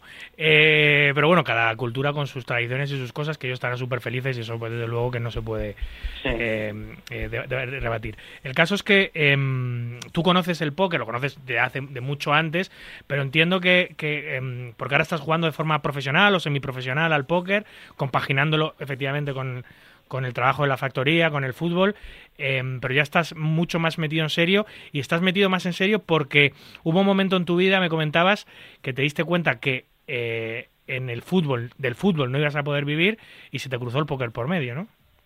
Sí, efectivamente. La carrera de, pues bueno, de un futbolista cuando ya tenemos a lo mejor eh, 23, 24, que ya, ya pasas esa edad de, de sub-23 y tal, y ya si no estás en un filial o de cara a un equipo de, de mayor categoría que vaya a intentar subir divisiones, pues ya tienes que ver que, que dices, de esto a lo mejor no, no voy a vivir. Eh, voy a intentar enfocar en mi vida a, otra cosa. Entonces descubrí, descubrí el póker de manera más, pues eso, más, más hobby, más aficionado y tal, pues viendo pues de pequeño pues en, la sexta, en estrellas del póker, estrellas del juego y tal y todo eso, vi que era algo que me estaba gustando y poco a poco dije voy a intentar hacerlo más semiprofesional, más profesional y fue hace unos escasos pues pues dos años que, que bueno, jugué, pues gané un, un evento importante, un Sandy Special aquí, pues un torneo que gané bastante pasta y a raíz de ahí dije, pues me voy a pagar una escuela, voy a empezar a hacerlo un poco más profesional y a querer dedicarme a querer dedicarme a esto. Y en, y en ello estás. ¿Y, cuál, qué, es lo que te.? Bueno, eso te lo voy a preguntar más tarde. Eh, ¿Cómo qué es lo que te planteas o si tienes intención de, de volver? Te lo pregunto más tarde porque quería seguir hablando un poquito de, de Islandia, que es un país súper peculiar y tiene un montón de características propias, que muy divertidas, tiene un montón de cosas súper sorprendentes de las que ahora vamos a hablar. Eh, pero eh, también me comentaste que eso me sorprendió, que aparte de, trasladarte en coche, te has, te has trasladado, algunas veces te, tienes que trasladar en avioneta. En Cessna, fue, esa fue, esa fue la, la, noticia, como te he comentado al principio, que no le comenté a mis padres eh, nada más llegar a España. Pues claro, yo llego allí a Reykjavik, a la, capital, y me tenía que desplazar hasta la segunda capital, que era Kurevri, y a raíz de ahí eh, desplazarme a, mi pueblo. Porque claro, como te comento, en coche son nueve horas, eh, y era, yo dije, intentar facilitarme el, trayecto de otra forma, porque nueve horas es, vamos, no sé cuándo voy a llegar. Pues eh, fui de Reykjavik a Kurevri sin problemas, porque no sé si son, aunque sean cuatro horas de viaje, quieras que no, no son nueve, pero y, de ahí, de ahí, eh, me tuve que subir en una avioneta. Claro, yo voy con mis maletas, eh, me monto en una avioneta donde solo había dos personas, eh, en, ningún momento me controlaron el peso de la maleta, que llevaba, que no llevaba, o sea, ahí como si te subes en un coche, Pedro por, Pedro por su casa, para adelante, sin problema, vámonos. Y me encuentro con que se sube en me meto en la pista de aterrizaje y veo que viene un señor mayor, no sé cuántos años tiene, eh, con su chándal tranquilamente, se sube ahí en la avioneta y cuando nos subimos todos veo que en, el asiento al lado del copiloto hay varios botes de cerveza. ¡Qué maravilla!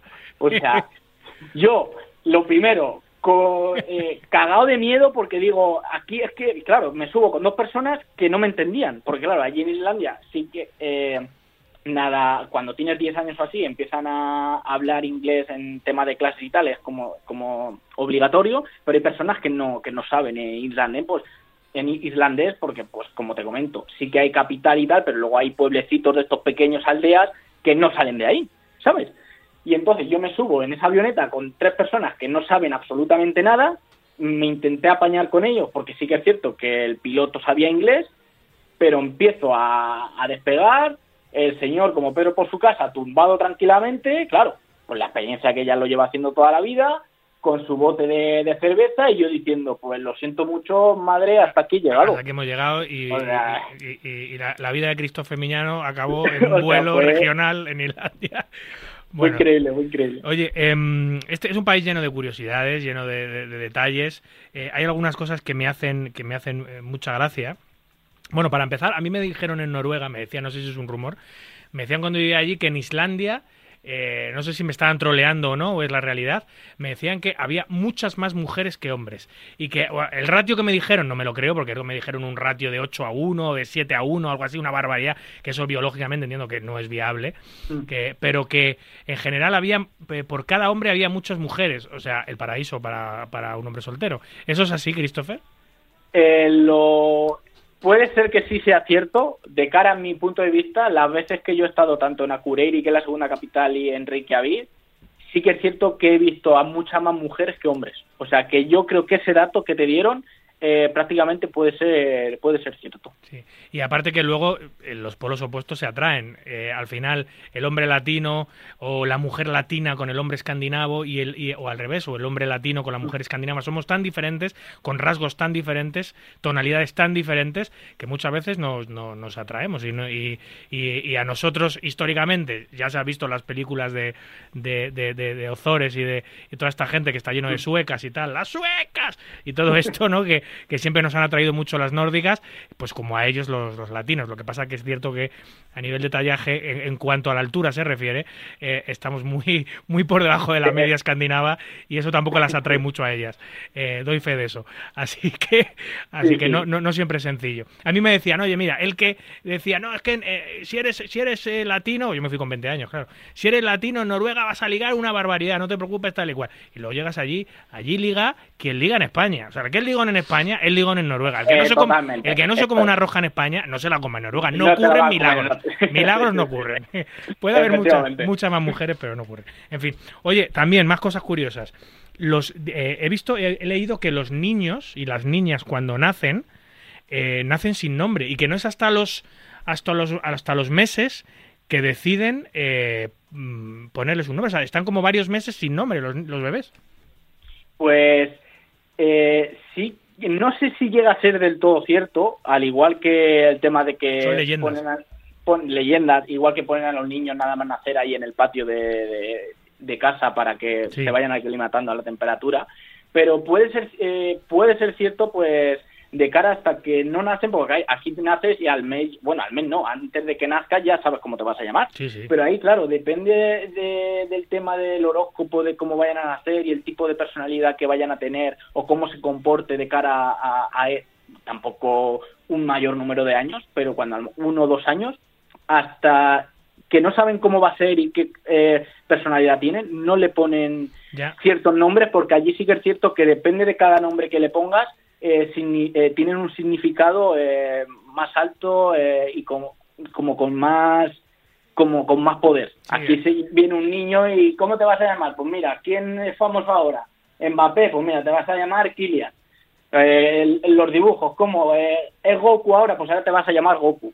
Porque bueno, aquí en España pues tenemos esas cosas. Pero- Pero, pero- allí sí que es cierto que son bastante bastante más maduros a la, a la hora de hacer Sí, pero yo, yo, yo me imagino que, ah, claro, dices, no, hay que esperar tres o cuatro meses a ver cómo es la personalidad del bebé para ponerle un nombre, pero, pero ¿qué nombres van unidos a una personalidad? Es decir, tú no le vas a poner a tu hijo llorón, ni le vas a poner a tu hijo eh, tontolaba, ni le vas a poner a tu hijo, eh, eh, no sé, pues eh, yo qué sé, em, cualquier cosa que hayas podido deducir en lo, en lo breve de su existencia, ¿sabes? De cagón, o yo qué sé. No, no. Me no, estoy yendo a sí, otras cosas negativas, pero también las hay positivas, por supuesto. Pero que digo, pero que al final, para llamarle José Luis, no hace falta esperar tres meses. Efectivamente, pero claro, allí pues eh, deben de tener un tema de sociedad, un tema de, de religión, más allá de ponerle cualquier nombre que se le venga a la mente y pues a lo mejor por eso esperan tanto de cara a poner el nombre al, al bebé. Yo tampoco lo entiendo, sinceramente, pero pues son sus costumbres, son sus manías y pues bueno, es otro país diferente. Mira, otra, otra cosa, otra curiosidad de Islandia, que esta sí que es brutal. Eh, pero que creo que la han quitado hace poco. No sé, corrígeme. Dicen, eh, antes, claro, lo- lo- lo- los ciudadanos de Euskal Herria o de- o del País Vasco no podían viajar a Islandia, porque había una ley que decía que matar un vasco en Islandia no era delito. O sea que los vascos no, o sea, Eh. se tenían que andar con mucho cuidado en Islandia porque si los mataban no era delito. ¿Esto qué es? Sí que es cierto que, ¿Y por que, bueno, pues cuando, cuando lo vi me, me metí, me informé un poco, lo miré un poco por, por encima, no sé si era un conflicto que tuvieron hace años por el tema de un- una pequeña guerra, un tema de, de pelea y tal y todo eso, y, eh, y no era delito. Obviamente sí que es cierto que lo cambiaron, no, se va a venir un irlandés y dice, sí, pues sí, se va a cargar a, a, a- a todo, a Sí, todo sí. cualquier vasco. Pero sí que es cierto que lo cambiaron, pero para que veas el tema de, de las normas o de las leyes que tienen allí en, en Islandia que, sí, sí, o sea, que era algo así, o sea, tan brutal como es. Entiendo que el País Vasco o la, o la gente de, de la zona de, del País Vasco, em, de Euskadi y tal, tuvieron que, tuvieron que tener algún conflicto histórico hace siglos o lo que sea con, con, Islandia, que dijeron, sí, pues aquí cualquier vasco que entre aquí nos lo cepillamos y no, encima sí, y, sin problema, y, ni cárcel ni nada. eso es como seguir prácticamente en guerra, ¿no? Islandia con el País Vasco es curioso. No, no, sí, sí, sí, Bueno, es una sociedad tremendamente feminista, como lo son todos los países escandinavos, muy, muy distintas a la del sur de Europa. Bueno, hasta el punto de que de que la primera presidenta de gobierno de Europa fue islandesa, ¿no? Eh, sí, eh, he estado leyendo, sí que es cierto que a comienzos del siglo XX o así, pues se les dio derecho a votar y bueno, para ser candidatas políticas en busca de la igualdad y tal y todo eso.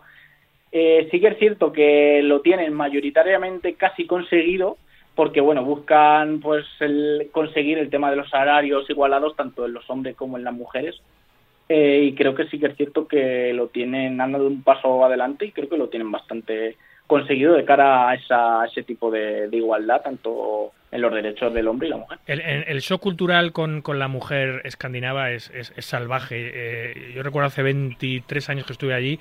Em, eh, allí, una de las cosas que nos advirtieron cuando viajamos, eh, tal cual, nos dijeron, oye, aquí lo de invitar en las discotecas o de invitar a, a tomar mm. algo a las mujeres, eh, bueno, está bien, pero que tener cuidado porque a veces se puede malinterpretar y no están acostumbradas a que, a que ese, el hombre tenga esos detalles con la mujer en, ese tipo de cosas, tener cuidado, que se puede malinterpretar de alguna manera. Y yo sí que vi que es una, o sea, en cuanto eh, a la raíz, a, la, yo tenía 20 años y claro, me, relacionaba con, con, Erasmus de 20 años y con personas de allí, de, de, mi edad, pero vi que la, que, la posición de la mujer en las relaciones afectivas en, en Noruega, no sé si en Islandia pasa igual, es, el, rol un poco más dominante que aquí históricamente ha tenido el hombre en las sociedades más al sur de Europa, lo tiene más la mujer, ¿no? Es un poco más la que decide, la que empuja, eh, incluso eh, hay roles, roles muy marcados en, en aquí como que el hombre siempre es el que conduce y la mujer siempre es la copiloto allí pasa casi al revés o,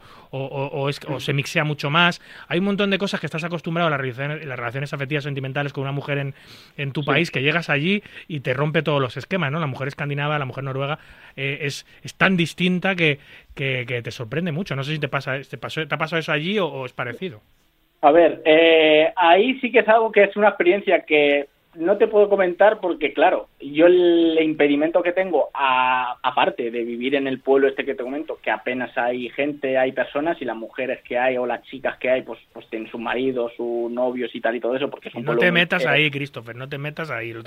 Lo, que te faltaba ya con 250 Es un pueblo muy pequeñito. El, el, impedimento que tengo yo, claro, cuando ibas a la capital o, y tal y todo eso, que claro, eh, yo no puedo comunicarme porque yo no tengo el nivel de inglés a la hora de, de poder tener una cita una conversación con una chica irlandesa, ¿sabes? Entonces sí que es cierto que bajo mi punto de vista ahí no puedo decirte si es cierto o no, porque claro, no podía comunicarme con, con ninguna, así que en ese, en ese sentido no he podido tener, no he podido tener esa experiencia. Que me hubiese gustado eh, conocer la personalidad de, de las irlandesas, eh, cómo piensan y todo esto y poder intentar interesarme en el tema que me estás comentando, sí, pero bueno, eh, me tocará estudiar más y igual que le meto horas de póker, le meteré horas de inglés.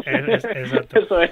Oye, más cositas. Em, me sorprende que no hay no hay McDonald's allí. En, Islandia no hay ningún McDonald's. Eh, no hay McDonald's. Tampoco hay trenes. He, leído, ¿no? Eh, no hay McDonald's. Sí que es cierto que, que no hay McDonald's, pero tampoco hay trenes. Eh, no hay trenes debido a, como, a como te he comentado. La orografía del país.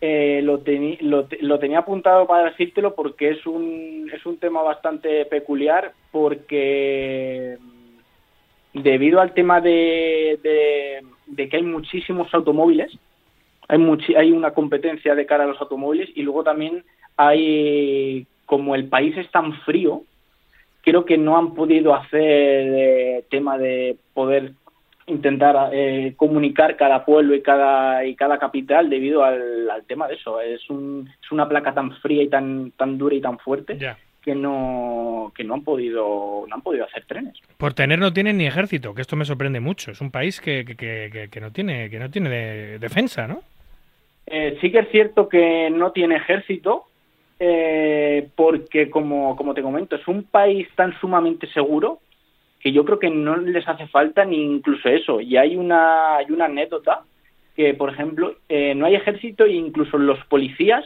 allí no llevan ni pistola. O sea, es tal nivel de seguridad que hay en Islandia que yo los que me he podido cruzar, incluso el pueblo donde yo vivo que hay policía, no llevan incluso eh, pistola. Es más, yo el año pasado cuando llegué, fíjate el punto de seguridad que tiene allí, que eh, salió una noticia allí en, eh, pues en el tema de, de, boletín de las noticias de la tele y todo eso, eh, que pillaron a una persona robando y hacía más de 10 años que eso no pasaba allí en Islandia. Robando, pues no sé si en una tienda, en un centro comercial. Hace más de 10 años que eso no pasaba y fue noticia. Y era español. O sea, imagina, pues, pues seguramente. o sea, fíjate el nivel de seguridad que hay en ese país. Oye, por haber, esto ya me flipa, por haber no hay ni hormigas ni mosquitos. ¿Esto qué es? Será el clima, claro. Eh, no hay hormigas ni mosquitos, pero sí que hay muchas moscas. Ah, moscas sí hay. Muchísimas, muchísimas moscas. Muchísimas, David. O sea, puede ser obviamente que sea el tema del clima y tal y todo eso, que no haya hormigas ni mosquitos, sí que te garantizo que mosquitos no hay, pero moscas muchísimas, muchísimas moscas hay. Oye, y, solo dos semáforos? ¿En todo el país eh, hay solo dos semáforos? ¿Esto, ¿Esto es cierto o esto es un bulo? Eh, eso es cierto. Es cierto que no hay que no hay semáforos eh, en los pueblos porque estamos hablando de aldeas de apenas de yo en mi pueblo donde donde estoy viviendo no hay semáforos no hay semáforos porque no hay hay dos carreteras o sea dos carreteras para unir a lo mejor la gasolinera con el colegio o el trabajo y, y ya está solamente hay semáforos en la capital, en Reykjavik. Es que lo he leído mal, he leído mal. Eh, eh, he, dicho que solo hay dos semáforos. Lo que hay es solo hay semáforos en dos ciudades, no es que solo haya dos semáforos. Que solo los hay en dos ciudades. Y en Akureyri. Y hay un dato, hay un dato eh, bastante, a ver, es que no es bueno, es bastante jodido. hemos comentado antes el tema de la depresión de allí en Islandia. pues hay los semáforos eh, de allí de, de, Akureyri, que es la segunda capital, eh, cuando se pone en rojo, se, es una forma de un corazón. Es una forma de un corazón, de un corazón porque como la gente sufre tanta depresión en invierno, porque como hemos comentado antes, apenas hay horas de sol, porque es eh, prácticamente muy duro, los, los, semáforos tienen esa forma de corazón en rojo para que psicológicamente cuando la, la gente está esperando en un semáforo como que no se sienta sola. Y el corazón es una forma como de, animarles y de hacerles ver que, bueno, eh, psicológicamente pues como, pues eso, ayudarles que no están solas, porque allí en Islandia, como te comentó, el tema de la depresión es bastante bastante fuerte. Sí.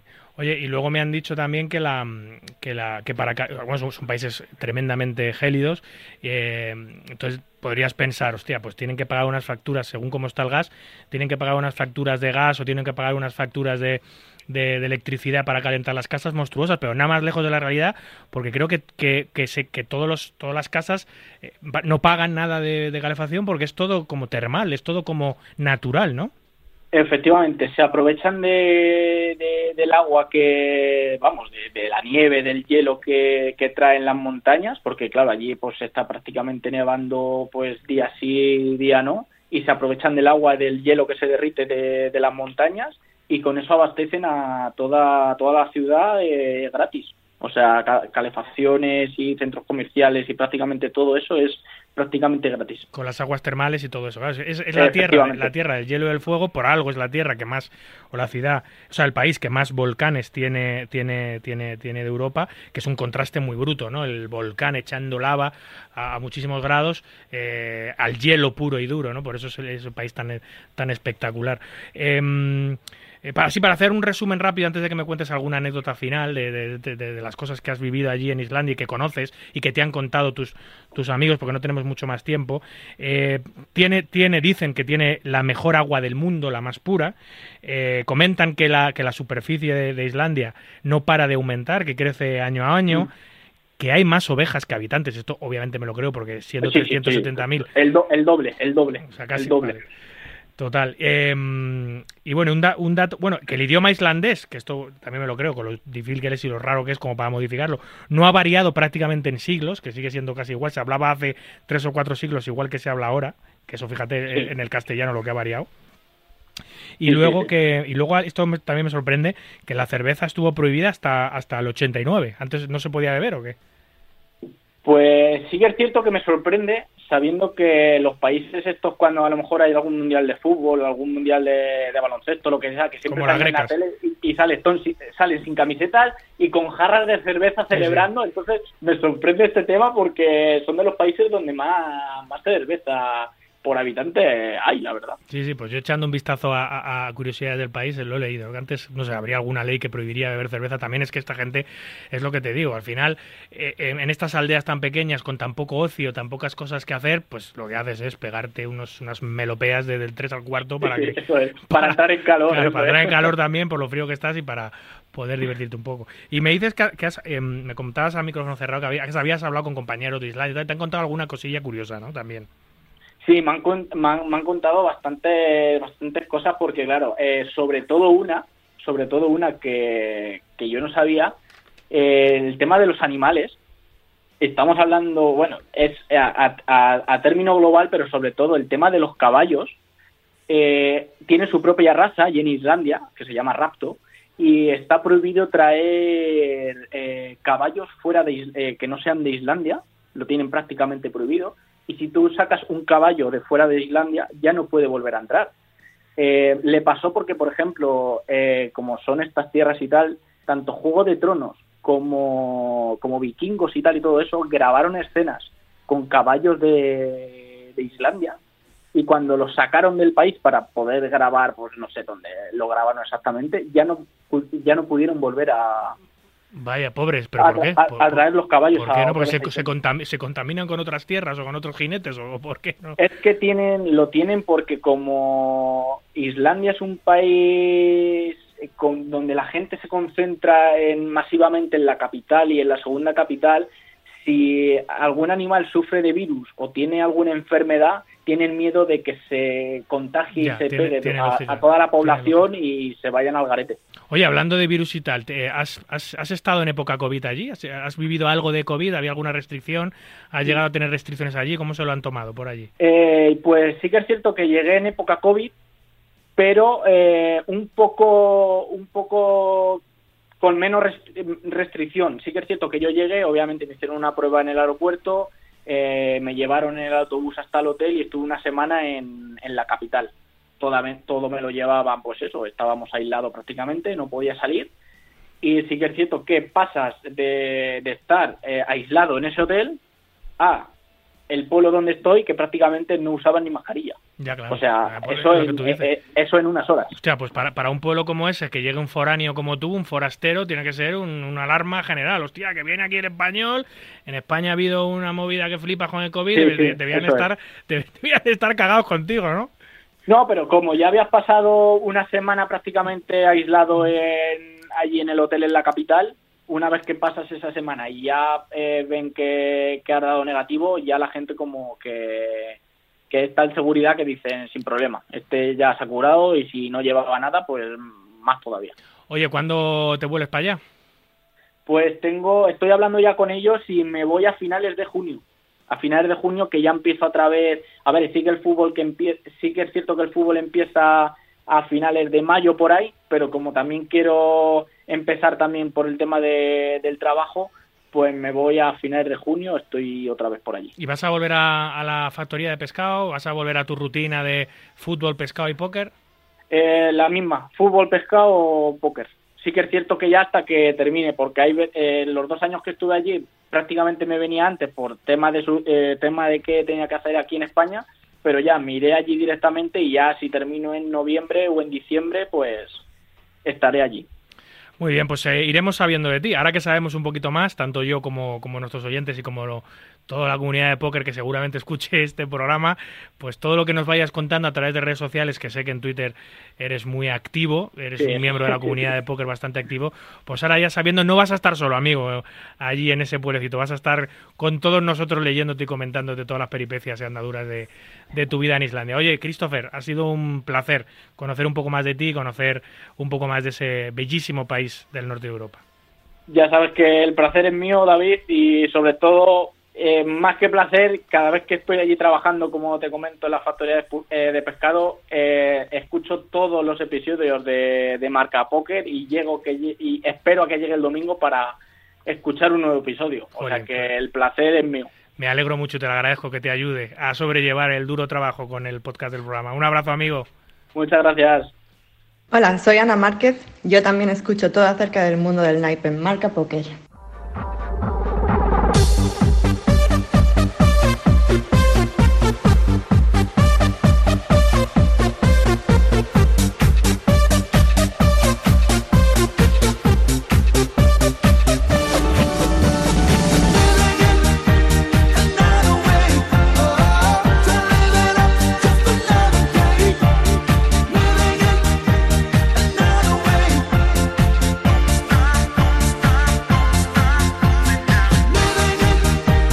Con el carrusel de noticias que define a la perfección o describe lo que ha acontecido en nuestro maravilloso mundo en estos últimos siete días. Y empezamos con los resultados más notables de los integrantes de la Armada esta última semana. Online, el malagueño Juanqui Vecino, runner-up del Fast Day Throwdown por 43.000 dólares.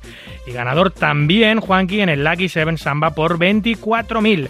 El cántabro finalizó, eh, Steve Enrique finalizó el Mystery Bounty Main Event en séptima posición consiguiendo un premio de 31.300 dólares. En vivo, en Poker en vivo, Jorge Ufano se lleva la victoria en el evento de Peleo High Low del EPT de Monte Carlo. También en Monte Carlo, Iñaki Solé y Jonander Ballinas cuarto eh, y quinto en el evento, respectivamente, Mystery Bounty por 86.000 y 67.000 pavos.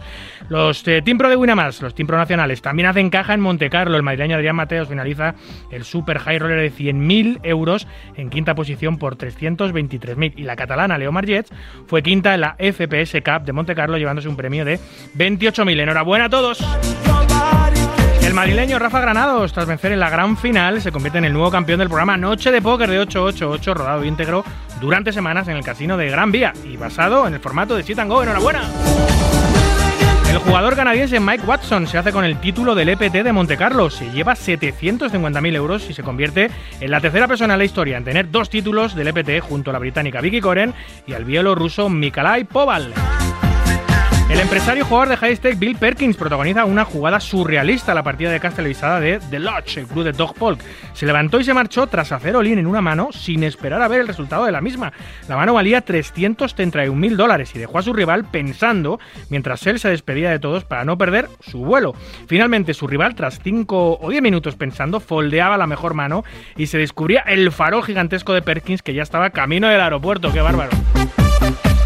El Main Event de las World Series 2023 publica un vídeo promocional en el que insinúa que quiere batir su récord de participación este año y superar las 8.773 entradas. En el vídeo, el campeón de la edición 2006, el que, la edición que fue la más grande de la historia, Jamie Gold, confía que este año habrá nuevo récord. Incendio declarado esta semana en el Hotel y Casino Horseshoe de Las Vegas, sede de las World Series of Poker, que provocó el cierre de parte de la strip. A pesar de lo aparatoso del suceso, no hubo heridos graves. El incidente se desató en el piso 19 y 20 vehículos y camiones de bomberos, así como 76 efectivos, solucionaron la emergencia. Varias personas tuvieron que recibir atención médica, pero no se reportaron heridos graves y nadie fue trasladado a un hospital. Phil Galfon escribe en su blog un larguísimo artículo en el que asegura que Dog Polk se siente impulsado para herir a la gente y lo considera una personalidad tóxica. En el texto da su opinión acerca del acoso que ha tenido Paul contra jugadores como Fernando Nández, Matt Berkey y Daniel Negrano o Charlie Carrell, entre otros. También habla de las diferentes formas de ser buena persona.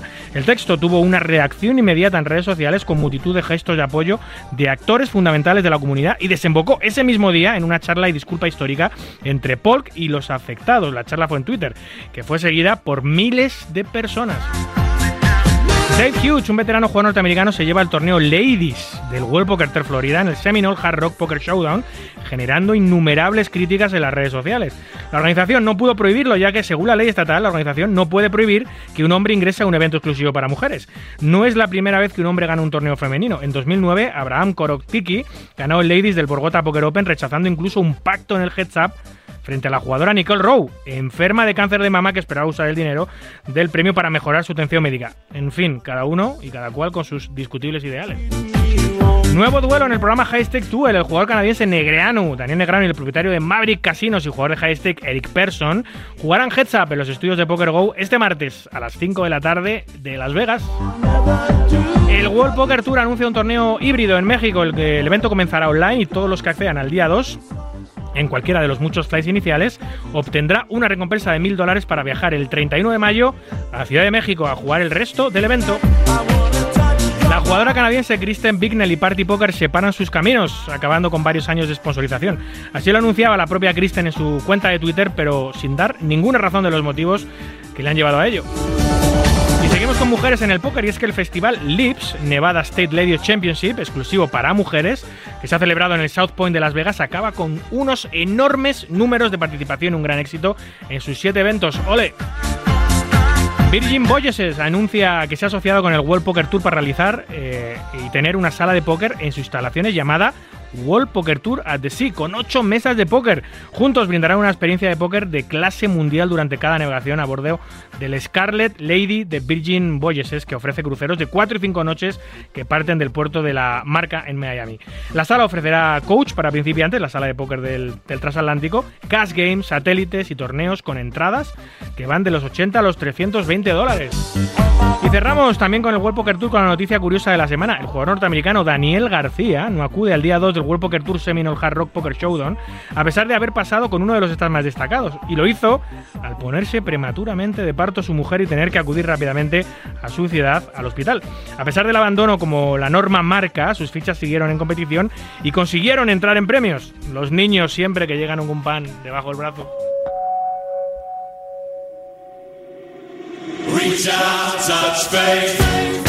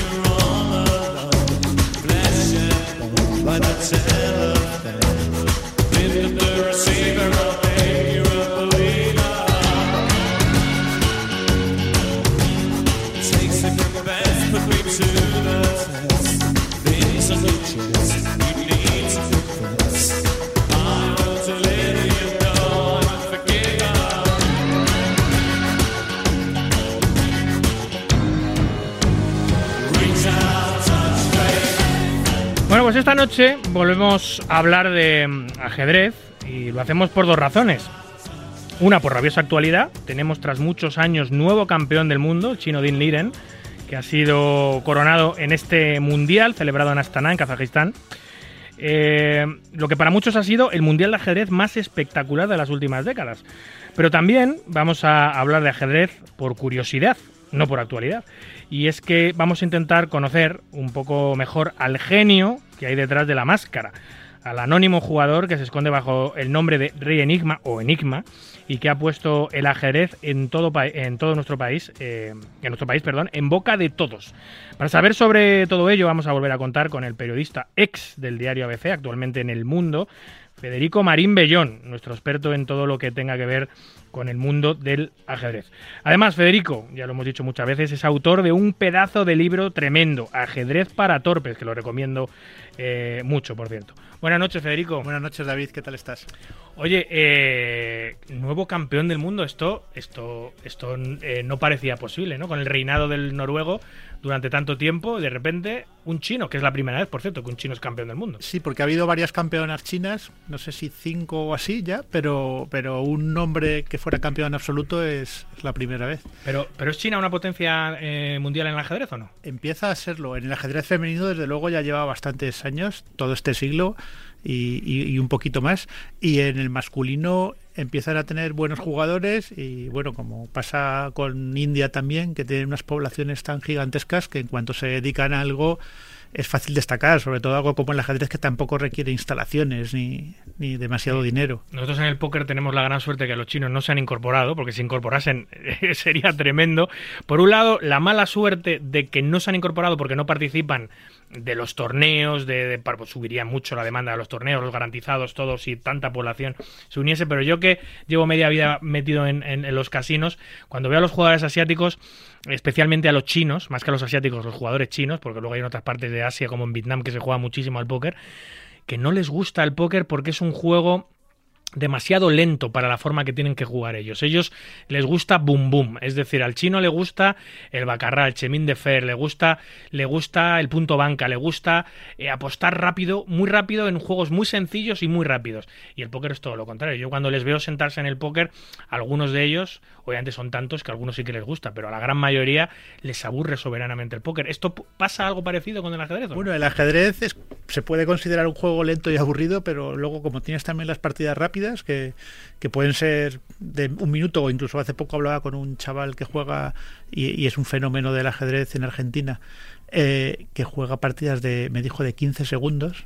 ¿Cómo? 15 segundos por jugador. Ah, vale, vale, vale. Y entonces eso es una locura absoluta. Ya una partida de un minuto no es nada recomendable. No, alguien que no sepa mucho de ajedrez no se entera de lo que está pasando. Pues en una de 15 segundos, eh, vamos, es un delirio. Y entonces el ajedrez tiene esa dualidad, que puede ser lento, puede ser rápido. Se adapta un poco a tus capacidades. Es un poco como en el tenis, que hay distintas superficies, ¿no? Y bueno, en el póker también hay distintas modalidades. Y, y hay turbos y hay torneos de varios días. Entonces, bueno, ¿puede ser lento o no? Triunfa Dean Liren contra Ian Nepomniachtchi, vaya nombre, eh, y lo hace después de la renuncia de Magnus. ¿Por qué? Pues hay muchas teorías. Eh, Magnus en general parece que está cansado del ajedrez lento precisamente.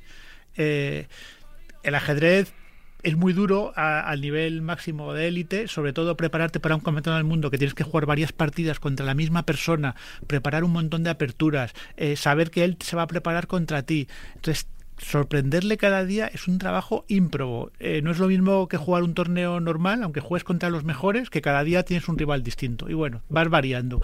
Pero verle el mismo careto al mismo rival todos los días, como... eh, y a él le ha pasado ya que en dos mundiales justo a Nepo, vamos a simplificar así su nombre, Sí. que es mucho más fácil, justo a Nepo le ganó bien, pero ganó dos campeonatos del mundo anteriores eh, que jugaron todas las, todas las partidas acabaron en tablas y tuvieron que ir a las rápidas de desempate, que él sabe que es superior prácticamente a todos. Entonces, 12 tablas seguidas contra un tío puede ser muy cansado y muy pesado para él mismo. Y él dijo, ya he ganado cinco veces el campeonato del mundo, no necesito demostrar nada, soy el número uno, eso no ha cambiado. eh, no me, no me compensa este esfuerzo. Hizo un amago de hablar con la Federación Internacional y decir, yo estaría dispuesto a seguir si cambiarais un poco las normas y se alternara el juego rápido con el lento. Pero claro, también se le decía, campeonatos del mundo de ajedrez rápido y relámpago incluso ya existe. O sea, este es el clásico. ¿Por qué vamos a cambiar las normas? Se, se juegan las rápidas y ya es bastante discutible solo si hay empate final.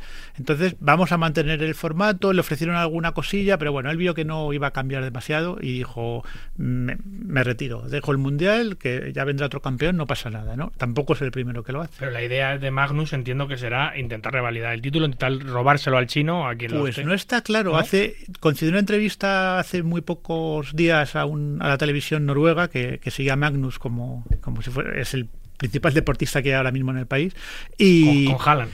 con Haaland, cierto. y Haaland es que lleva menos tiempo, pero es verdad que, que ha irrumpido con una fuerza tremenda.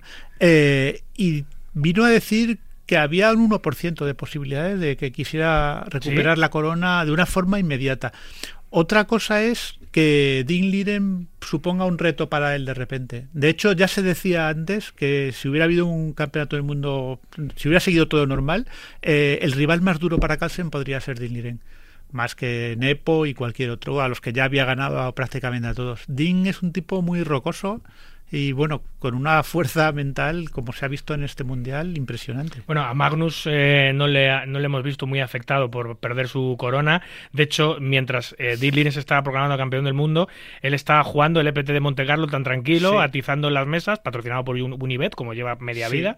Eh, De hecho, entró en el dinero en el Sí. EPT de Monte Carlo, avanzó bastante y se le ve muy distendido y muy tranquilo y cero preocu- preocupado porque otra persona le ha quitado el título, ¿no? Él además, el póker le gusta mucho y, y Unibet le ha patrocinado mucho tiempo y le ha causado problemas en, en su país y en la federación, porque no todo el mundo ve bien que un juego con ese componente de azar patrocine otro tan serio supuestamente como el ajedrez y ha habido mucha controversia, pero este siempre se ha mantenido firme. De hecho, llegó a comprar para en unas elecciones a la federación de su país llegó a comprar acciones de un club para tener más votos que nadie prácticamente e intentar dar un vuelco a, a- a- a cómo se dirigía el ajedrez en, Eh, Eso, Noruega. eso es un tema interesante, eh, Federico, el, el hecho de que puede haber una parte del mundo del ajedrez más purista que posiblemente reniegue un poco del póker. Estamos hablando de que hay muchísimos jugadores de póker que juegan al ajedrez y muchísimos jugadores de ajedrez que juegan al póker.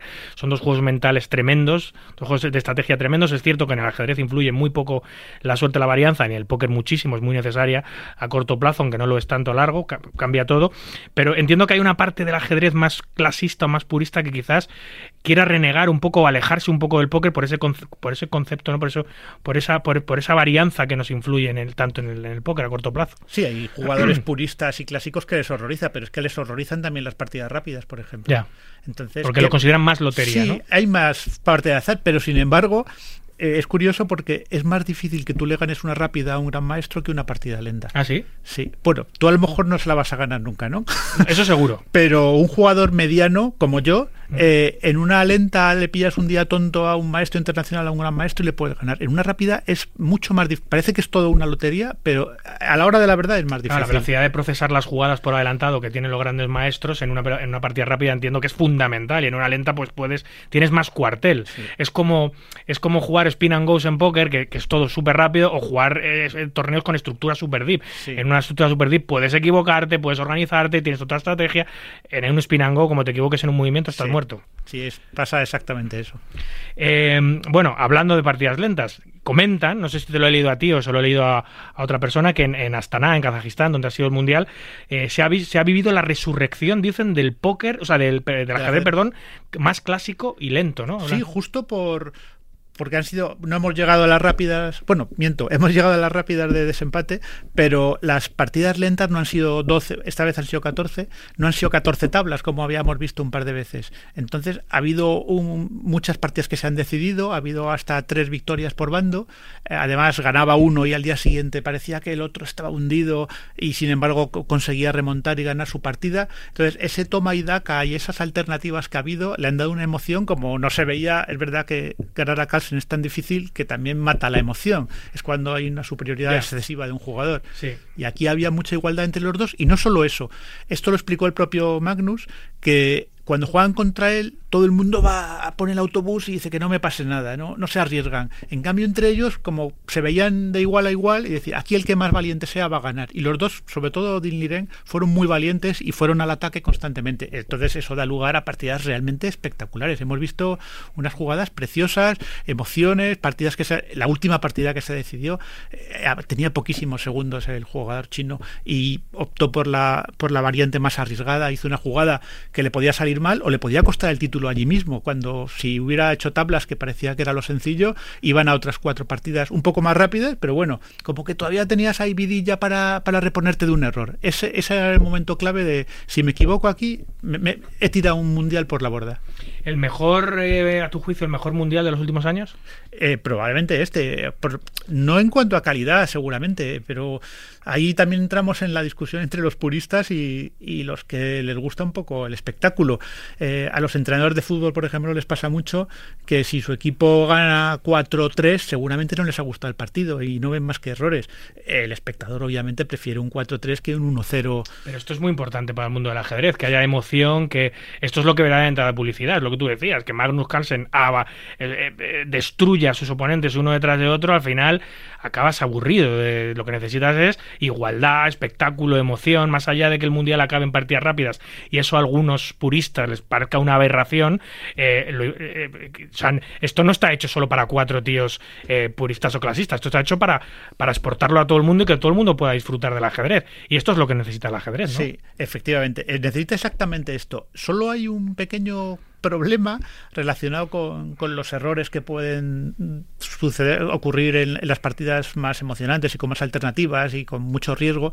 Y es que ahora cualquier aficionado eh, sigue, sigue el mundial. Primero hay webs y sitios especializados que te ofrecen comentarios de muy alto nivel y al mismo tiempo te están diciendo eh, cuál es la mejor jugada que recomienda la máquina. Como la máquina no es que sea infalible, pero se acerca bastante, eh, en cuanto un jugador de estos hace un- el- la menor imprecisión, todo el mundo empieza a gritar, ¡ah, qué desastre! Como si hubieran cometido el error de su vida, cuando ellos mismos, si no tuvieran la ayuda de la máquina, no sabrían ver ese error. Pero claro, te la está soplando al instante, todo el mundo se cree un experto y, y te permites el lujo de criticar a los jugadores. Pero bueno, yo creo que eso es una parte de- del público minoritaria y que en realidad todos estamos, yo he hablado con mucha gente del mundillo y todos estamos contentísimos con lo que ha pasado, sobre todo porque parecía que se acababa el mundo sin Carlsen y ahora lo echan menos, un poquito menos de menos que antes. eh, a nivel mediático no tiene color. Yo cuando ganaba los mundiales Carlsen prácticamente no me enteraba o había una noticia residual. Sin embargo, de esto me he ido enterando continuamente de gana Nepo, gana Irene, van al desempate, van no sé qué. O sea, se ha hablado mucho más de ajedrez que de... eh, o sea, yo después de la explosión de Gambito de Dama, eh, esta es la vez que más he leído de ajedrez en, en- en años. Sí, es justo por la desaparición de las tablas, porque otro problema que tiene el ajedrez, un pequeño o gran problema, es que muchas partidas acaban en empate, especialmente si los dos jugadores son de un nivel muy parecido. Entonces, hay incluso propuestas de alternativas, eh, algunas mm, realizadas en España. Tú que conoces a Miguel Illescas, por ejemplo, Miguel proponía es controvertido y no sabemos si se adaptará alguna vez eh, una solución así, pero eh, Miguel proponía que si una partida acaba en tablas, con el tiempo que les queda, jueguen otra más rápida y, Es que eso es y si espectáculo, acaba en tablas, es juegan la siguiente y así hasta que haya un resultado definitivo, como pasa en el tenis. No puede acabar un set en empate, ¿no? Sea de un modo u otro acaban desempatando. Pues hay quien dice que todos los días debería haber un resultado decisivo en ajedrez, incluso aunque contara menos que una victoria en Mm. el tiempo normal, digamos, en, en la primera oportunidad. todos los juegos del mundo, todos se tienen que eh, adaptar a las a las a, a la submedio, a las a las necesidades, a las a las, a las eh, preferencias de sus seguidores.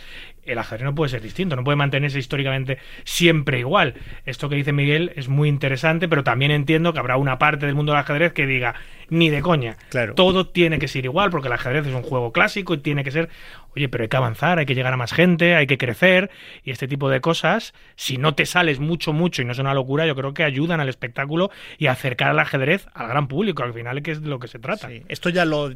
Uno de los primeros que hablaba de esto era Kasparov, cuando él fue un defensor ultranza del ajedrez rápido. Hablamos de ajedrez rápido de partidas de media hora por jugador, una cosa así. Y, y realmente es que puede que la calidad sea un poquito más baja, pero sigue siendo altísima pa- comparada con lo que hace cualquier persona en su vida normal y, y le da una emoción tremenda. Eh, ya, ya Bobby Fischer, en los años 70, que fue también medio inventor del ajedrez 960, que no sé si sabes en qué consiste, No. pues es un ajedrez en el que se- los peones siguen en la segunda fila, pero en la primera las piezas se sortean. Entonces, matemáticamente da lugar a 960 posiciones distintas posibles, originales. ¿Qué pasa con eso? Que es imposible aprenderse todas las aperturas. Ahora en, en el Mundial este y en cualquier partida de alto nivel vemos como a veces hasta la jugada 20 no hay una novedad. No siempre pasa eso y aquí Dean se las ha apañado para hacer jugadas muy originales y sorprender a su rival, pero bueno, eh, en el, ajedrez de élite eh, es muy fácil hacer 15 jugadas más o menos de memoria. Eso mata bastante las posibilidades y además son 15 jugadas que acaban en una posición que sigue siendo igualada, con lo cual no avanzas nada. En cambio, si sorteas, ya desde el primer minuto tienen que pensar. ¿Y qué pasa con eso? ¿Cuál es el defecto que tiene ese ajedrez? Que a veces las posiciones son un poquito antinaturales. Toda esa armonía que tiene el ajedrez y que ha hecho que prospere durante 1500 años, si tú lo cambias, parece una tontería, pero para algunos puristas también puede dar lugar a partidas menos equilibradas, digamos.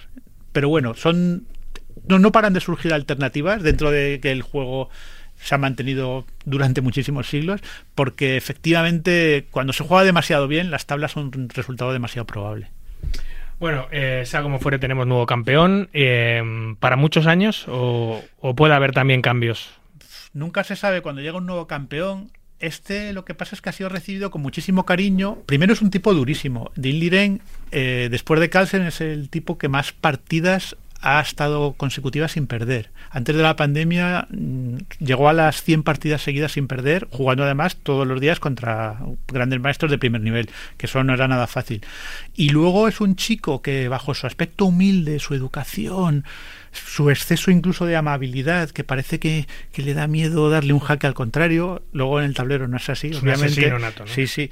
Y, y luego él mismo ha dicho que una de las cosas que quiere hacer es ser número uno también, que el campeonato no es tan importante, que el mundial está bien, pero que lo que quiere es ser número uno. O sea, Y eso, eso lo tiene en, mano, en, la, en la mano también. bueno, no está tan lejos de Magnus en puntos y Magnus, por otro lado, con la poca afición que tiene ahora mismo a los torneos clásicos, que va a seguir jugando, pero cada vez le gusta más por internet o de ajedrez rápido que tienen otra puntuación Elo, eh, no es imposible. Es muy difícil porque Magnus tiene récord absoluto de, de Elo y además el Elo es un sistema estadístico que cuanto más alto estás, más difícil es ya, ya no subir, sino mantenerte. O tú juegas un torneo eh, con el Elo que tiene Magnus Carlsen, juega un torneo contra jugadores no un poquito peores y o hace un resultado buenísimo o ya está perdido. Aunque gane el torneo, puede perder puntos.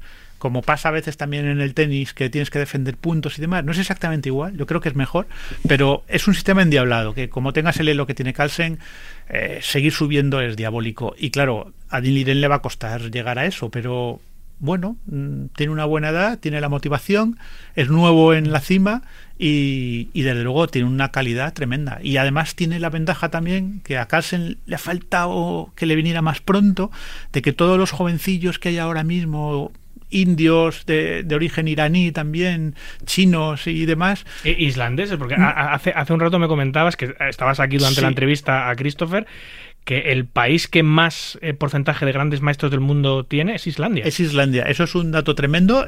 Me imagino que se justifica un poco con lo que hemos estado escuchando de cómo es la vida allí, Claro, ¿no? exacto. No hay tantas cosas que hacer. Mm. Y, pero es verdad, no tienen tantísimos, pero con la población que tienen, creo que tenían como 10 grandes maestros, que es el equivalente a si en Madrid hubiera 100 que en toda España no llegan a 50 Ya. o están por ahí. Ya, ya. Entonces, o sea, es, es una brutalidad. Que Sí, sí, sí. En cualquier barrio casi te encuentras un gran maestro. Bueno, nuevos tiempos para el ajedrez a través de este campeón, nuevo campeón del mundo, a través de las partidas rápidas, siempre intentando buscar más espectacularidad, más, más llegada. Y eso eh, lo ha hecho como nadie en los últimos tiempos, el protagonista que viene a continuación, que es al que le llaman Rey Enigma, que es este personaje también enigmático, a la redundancia, que se disfraza con este traje de tablero de ajedrez que le cubre el rostro y el cuerpo, este, este traje de, malla ajustado. eh, eh, que se ha convertido en una celebridad en España y que está llevando a un nivel de popularidad el ajedrez que no se conocía, yo creo, antes en nuestro país, ¿no, Federico? Bueno, no, obviamente no es el único culpable del boom del ajedrez, pero ha hecho mucho, ha hecho mucho bien y se ha juntado también con la pandemia que, que el ajedrez y el póker se vieron beneficiados porque era una actividad que se podía hacer desde casa perfectamente. Eh, vino también poco después de Gambito de Dama, en fin, se han sucedido ahí una serie de acontecimientos perfectos y, este chico, este jugador, mm, más o menos joven, eh, que no se sabe bien quién es, aunque hay rumores, pues dio con la tecla de. Además, era él trabajaba en marketing, o sea que sabe bastante de esto, y dio con una idea genial, que tampoco era nueva del todo, porque ya ha habido algún antecedente de jugador así disfrazado, pero llegó en el momento justo, triunfó y es una estrella. Claro, aprovechó el tirón de Gambito de Dama para decir, aquí estoy yo. De hecho, es que él se puso O sea, su primera actuación eh, es eh, irse al Parque del Retiro a, a- a retar a cualquier persona con su disfraz, él está disfrazado, Sí.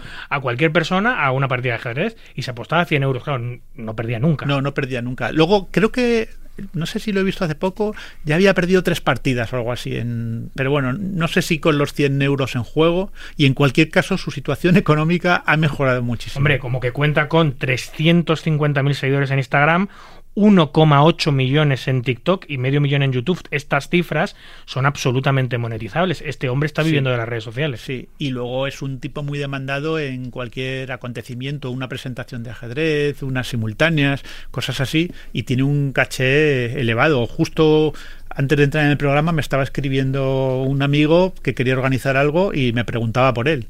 O sea, no preguntan ya por por grandes maestros, porque eh, Rey Enigma realmente no tiene nivel de gran maestro. Es un maestro internacional, parece, ¿Pero qué lo tiene? Tampoco se sabe. no, él mismo, yo, yo lo entrevisté cuando empezaba y, y no lo decía. eh, porque claro, si concreta, es muy fácil mirar la lista y, y empezar Claro. a acotar y, y dar con él. Pero se supone que tiene unos 2.400 puntos Elo, que es un nivel de maestro internacional. En las plataformas de juego online sí que tiene más, tiene 2.600 o así, que es muy alto, pero mm, hay jugadores que tienen cerca de 2.800 o cerca de 3.000 incluso en, en Lichess o en chess.com. Y, o sea, es un tipo muy competitivo, pero eh, no hasta cierto punto arriesgado ponerse los 100 euros en la cabeza y ofrecérselos al primero que le ganara, porque si pasaba por ahí un gran maestro le podía ganar. Sí, sí, desde luego. Eh, hay muchas teorías de, de- de quién es y él mismo, he leído yo en una entrevista que él mismo dice, eh, alguna vez han acertado. Sí, Entonces, ¿tú- ¿por dónde van los tiros? ¿Qué, qué se sospecha? ¿Tú qué sospecha tienes, Federico, de quién Pues, puede ser? fíjate- Porque a ti te he escuchado alguna vez decir que tú sospechas de que no es uno, que son dos. yo, yo, he- yo he llegado a yo al principio estaba convencido de que eran dos. Luego yo me lo encontré en persona y o sea, lo conocí en persona y después de conocerte una vez lo vi otra vez y me reconoció. Entonces, eso puede ser porque haya visto mi foto o porque fuera la misma persona no. Yo creo que la mayor parte del tiempo es el mismo. Porque los problemas que conlleva ser dos eh, son mayores que por coordinación de muchas cosas que ser uno solo. Ahora bien, yo sí que creo que tiene un suplente para determinadas ocasiones. Alguna vez. Un doble. Sí, un doble. mm, Bueno, hay alguna película de magia así famosa que la solución es que, que los, el protagonista en realidad son dos hermanos gemelos, ¿no? Sí, sí. Y hay trucos que, claro, si no te lo esperas, es sorprendente. Entonces, eso le permite a veces, si es fulanito, quien sea, aparecer él mismo en actos para desmentir ese rumor y utilizando al doble y luego volver a ser él. Yo lo que creo de todas maneras, zanjando un poquito esto, es que no queremos, en el mundo del ajedrez no queremos desenmascarar a Rey Enigma. Porque Ya, hace- no viene bien. es un buen personaje, no hace ningún daño, todo lo que hace hasta ahora es bueno, eh, que se lleve dinero me parece lícito, y, y si lo si descubriéramos de repente que eres tu Rey Enigma, ¿qué ganaríamos con eso? Nada. No, no porque el morbo y todo está en no saber quién es y en seguir viéndole ganar partidas, en seguir viéndole promocionar, hacer sus vídeos, sus historias. Una vez que se sepa, esto pasó, esto pasó, no sé si lo recuerdas, Federico, en el mundo del póker, em, la leyenda de Isildur. El jugador, eh, creo que también era, no, era sueco, era un jugador sueco, que lo ganaba a todos, se enfrentaba a heads up a todos los mejores jugadores del mundo, a Phil Ivey, Patrick Antonius, a todos los que lo partían en aquella época y les ganaba a todos. Y se enfrentaban cuatro o cinco heads up a la vez contra todos los mejores y, y tal, hasta que, hasta que lo estudiaron la gente de una me acuerdo cómo se llamaba, la gente de una, de, de- de una, de una academia de póker, de una escuela, lo estudió, le ganaron, le quitaron dos o tres millones o no sé cuánto, y al final eh, una, marca, un- una marca lo fichó y lo anunció como, como una bomba en un torneo en vivo. Y se desveló quién era Isildur, el gran jugador, y era un chaval, un chaval, un pelo pincho rubio de estos de suecos, pero claro, ahí acabó, ahí se desinfló el globo. Se acabó la leyenda de Isildur en cuanto se descubrió quién era, murió Isildur. Y ahora, ahora no sé ni siquiera si está jugando el chaval. Con, lo, con la que lió, pues esto podría ser algo parecido. Sí, no, no compensa, porque efectivamente como jugador es un jugador más, no, no va a ser campeón del mundo, eh, aunque obviamente es tan bueno como para poder hacer sus retos, y, y en cambio como personaje es buenísimo. Que, que es un personaje que como tiene sus curiosidades también, y es que no es tan fácil su vida. O sea, yo recuerdo la cena de clausura del torneo de candidatos en Madrid, Y claro, estaba todo el mundo cenando y de repente estaba yo con un compañero y le pregunté, oye, ¿qué estará haciendo Rey Enigma para comer? Sí, sí. Y nos fuimos a su mesa y el pobre estaba allí sin comer, que le habían puesto en una cajita para que se lo llevara, porque no podía estar, en cuanto se abriera un poquito... No sé si has visto comer alguna vez con burka, por ejemplo, cómo se ponen, se Sí, meten la comida sí, así con la mano, y, pero es una cosa totalmente antipráctica. Bueno, y, y hablando de sacrificios sociales, yo he leído que él, eh, claro, sus amigos no lo saben. Creo que solo hay ocho personas que Al conocen principio su eran identidad. seis, habrán ido aumentando. Claro, ahora hay ocho, pero claro, es un núcleo de amistades no le conoce y cuando, claro, muchas de sus amistades son, son también jugadores de ajedrez, eh, entonces cuando hablan sobre Rey Enigma, él está callado y lo disfruta callado eh, y se ríe por dentro, pero claro, se tiene que morder la lengua diciendo, si soy yo, estáis hablando de mí, claro, él lo dice en alguna entrevista. Sí, eso le ha pasado mucho. La broma entre cualquier grupo de jugadores es en cuanto a uno así es un poco delgado, alto y cumple con, con la figura de Enigma. decir, tú eres Rey Enigma. y y a él, él mismo me contó que alguna vez se le ha escapado, él habla con voz de pito o usa un sintetizador o cosas así, y alguna vez se le, ha salido la voz de pito comprando en, el Mercadona, qué sé yo. Así, ¿no? Sí, Y- y entonces, claro, y si en ese momento la cajera o el cajero eh, que es ajedrecista Sí, dice, sí. ostras, este es Rey Enigma, lo acabo de descubrir. Bueno, de hecho, él dice que en una entrevista de la sexta casi le pillan. Sí. Porque le falló el, el distorsionador, le falló y salió su propio timbre de voz y que estuvo un tiempo diciendo, hostia, pero que parece ser que no, que no, que no, que no lo han pillado, pero le podían haber pillado, porque Sí. hubo un momento que le falló el distorsionador de la voz. Y de hecho, bueno, lo que tú decías, hay rumores sobre varios nombres, aunque no sé si han sido muy hábiles desviándolo. Incluso eh, antes he entrado por curiosidad en Google, he puesto Rey Enigma y de repente ponía un sitio, ¿quién es Rey Enigma? Y daba un nombre y todo, yo sé que no es Rey Enigma, no, no tiene sentido decirlo. ¿no? Y no hay algunos ajedrecistas, generalmente ajedrecistas mediocres seguramente, que digan, que hayan dicho públicamente, yo soy Rey Enigma. No como, como intentando dárselas, porque eso pasó en el póker. Yo me acuerdo con Vietcong, que, lo, que, fíjate qué anécdota tiene, tiene Barico, el juego Barico Sí. español. Eh, cuando Vietcong lo partía y, y ganaba todos los torneos entre el año 2007 y el año 2009, 2010 por ahí, eh, y Barico también está en su, en su prime, eh, me acuerdo que en una mesa en Las Vegas se sentó eh, y, y un jugador con el que estaba jugando le dijo, ¿quién eres? Y dijo, yo soy Barico en online. Ah, tal, he jugado mucho contigo. Tal. Y dijo, Barico, ¿quién eres? Y le dijo, yo soy Vietcong. Y Vietcong todos sabemos que es el médico gallego, Sí, el, el- el jefe, el jefe del clan Maceiras. Eh, había, había mucha gente que, claro, como era muy ganador, se atribuía, yo soy Vietcong, porque no se sabía. Eh, los americanos no sabían quién era este tipo que la estaba reventando, ¿no? Hay gente que diga, yo soy Enigma. No, eso no lo he escuchado y además si lo dicen saber directamente que no es. Ya, ya, claro, obviamente, obvia- obviamente.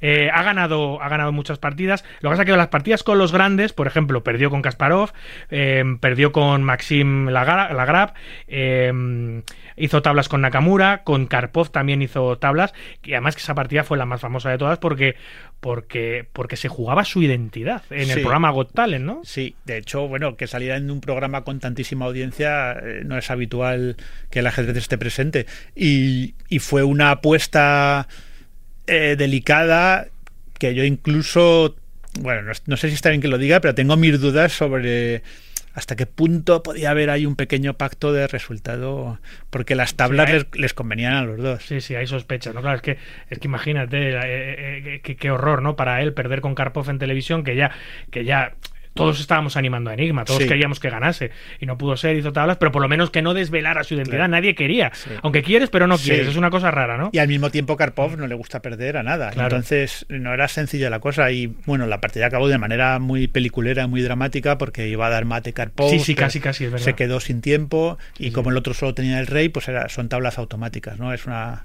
una norma así como secundaria casi del ajedrez. En fin, Federico, pues eh, nos hemos quedado sin tiempo. La verdad que el programa hoy está siendo larguísimo. Eh, vamos a hablar muchas más veces de ajedrez. Eh, vamos, de hecho, ya el ajedrez está incluido en nuestro repertorio habitual en el programa. Es un placer poder contar contigo. Además, ahora que eres compañero de esta casa, porque estás en unidad editorial, colaboras con El Mundo, has estado muchos años en Vocento, Sí. colaborando con ABC, ahora estás en, en El Mundo, aquí en, en- en la Avenida San Luis, en unidad editorial, esta es tu casa también, así que esperemos disfrutar de muchas anécdotas y muchas cosas interesantes del ajedrez, que por supuesto que las tiene y las vamos a contar aquí, gracias a ti. Pues seguro que nos vemos mucho más las caras. Muchas gracias. Gracias a ti, David.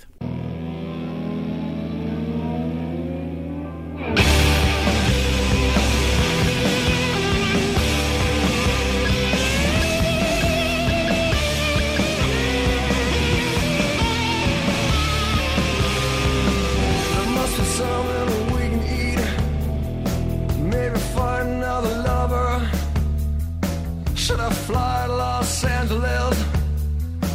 Find my psycho brother. Mickey Mouse is grown up a cow. Dave's on sale again. Kiss a kiss in the rear view. So bored you're to blame. Trust you. Bueno, pues como cada domingo noche hacemos un rápido repaso de los eventos más importantes dentro y fuera de nuestras fronteras, organizados por eh, jugadores, organizadores patrios. El primero ha sido el One Million Poker Festival, que se ha celebrado este viernes y este sábado en el eh, madrileño casino de Gran Vía. Un evento atípico, es un evento, ha sido un evento multilocation, de estos que se celebra el día 1 en varios casinos y el día 2 se celebra en un casino final. En este caso, eh, los primeros días 1 del festival se celebrará en Madrid, eh, el día 2, 3, 4 y el resto del festival se celebrará en el casino, en el Car Casino de Bratislava. Bueno, un inicio bastante discreto. Es un torneo que yo creo que en España no se ha entendido bien, porque parece como una especie de satélite que te clasificas para otro torneo cuando no lo es. Directamente te- avanzas al día 2 ya en premios. Eh, así que nuestro amigo Francisco Fernández Kikucho va a tener que replantear algunas cosas sobre estos días 1 a nivel de comunicación para que la gente efectivamente se dé cuenta de que no es un satélite y es que en España no funcionan los satélites y es un torneo. El que sí que ha funcionado y mucho y muy bien ha sido el torneo Sixers, este nuevo festival organizado por Pokerret y patrocinado por Sportium que ha, que ha abierto temporada en el malagueño casino de Benalmádena, en Torrequebrada. Eh, allí nos espera eh, Adrián Sevillano, conocido como Baturro, que es el que lleva, el capo que lleva todo ese torneo. Adri, Muy buenas noches, David. ¿Qué tal? ¿Cómo estáis? Oye, festivalazo, además lo puedo decir con todas las palabras porque he sido testigo de ello, estuve el jueves allí jugando, eh, la mesa corta es maravillosa, la baraja de cuatro colores también, todas las actividades soft poker que tenéis eh, son increíbles, la verdad que una gran fiesta del póker con una gran participación. Y ya era hora que un festival, aparte de Winamax, que es el único que trajo la mesa corta a España, haya decidido apostar por esta modalidad tan vibrante. Pues sí, la verdad que estamos muy, muy contentos. Hemos recibido muy buen feedback de los, de los jugadores por todo el tema de Sismax. Eh, bueno, eh, han sido el main event y el high rollers que se han jugado Sismax.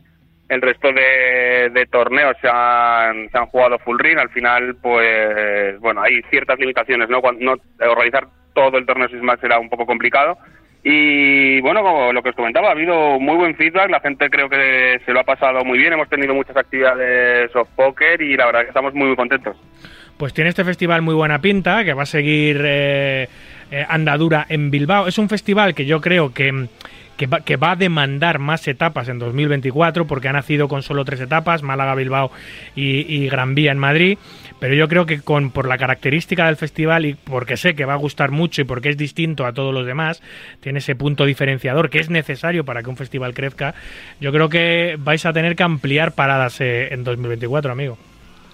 Sí, bueno, es algo que, que tenemos en mente. Al final decidimos en este 2023 empezar, pues, como suele decirse, despacito y con buena letra, ¿no? Creo que tres paradas era era una, una apuesta segura para que al final somos eh, nuevos organizando organizando torneos en vivo y queríamos pues bueno hacer hacer algo pues bueno tirar un poco de tights no y, y pero bueno si todo va bien si este año va bien reevaluaremos al final de la temporada y si se pueden ampliar paradas pues desde luego desde luego lo haremos claro 150.000 euros garantizados en Málaga y en Bilbao, 250.000 eurazos garantizados en este evento Six Max en, en Gran Vía del 5 al 11 de diciembre. ¿La fecha de Bilbao cuál es? Que se me ha olvidado ahora.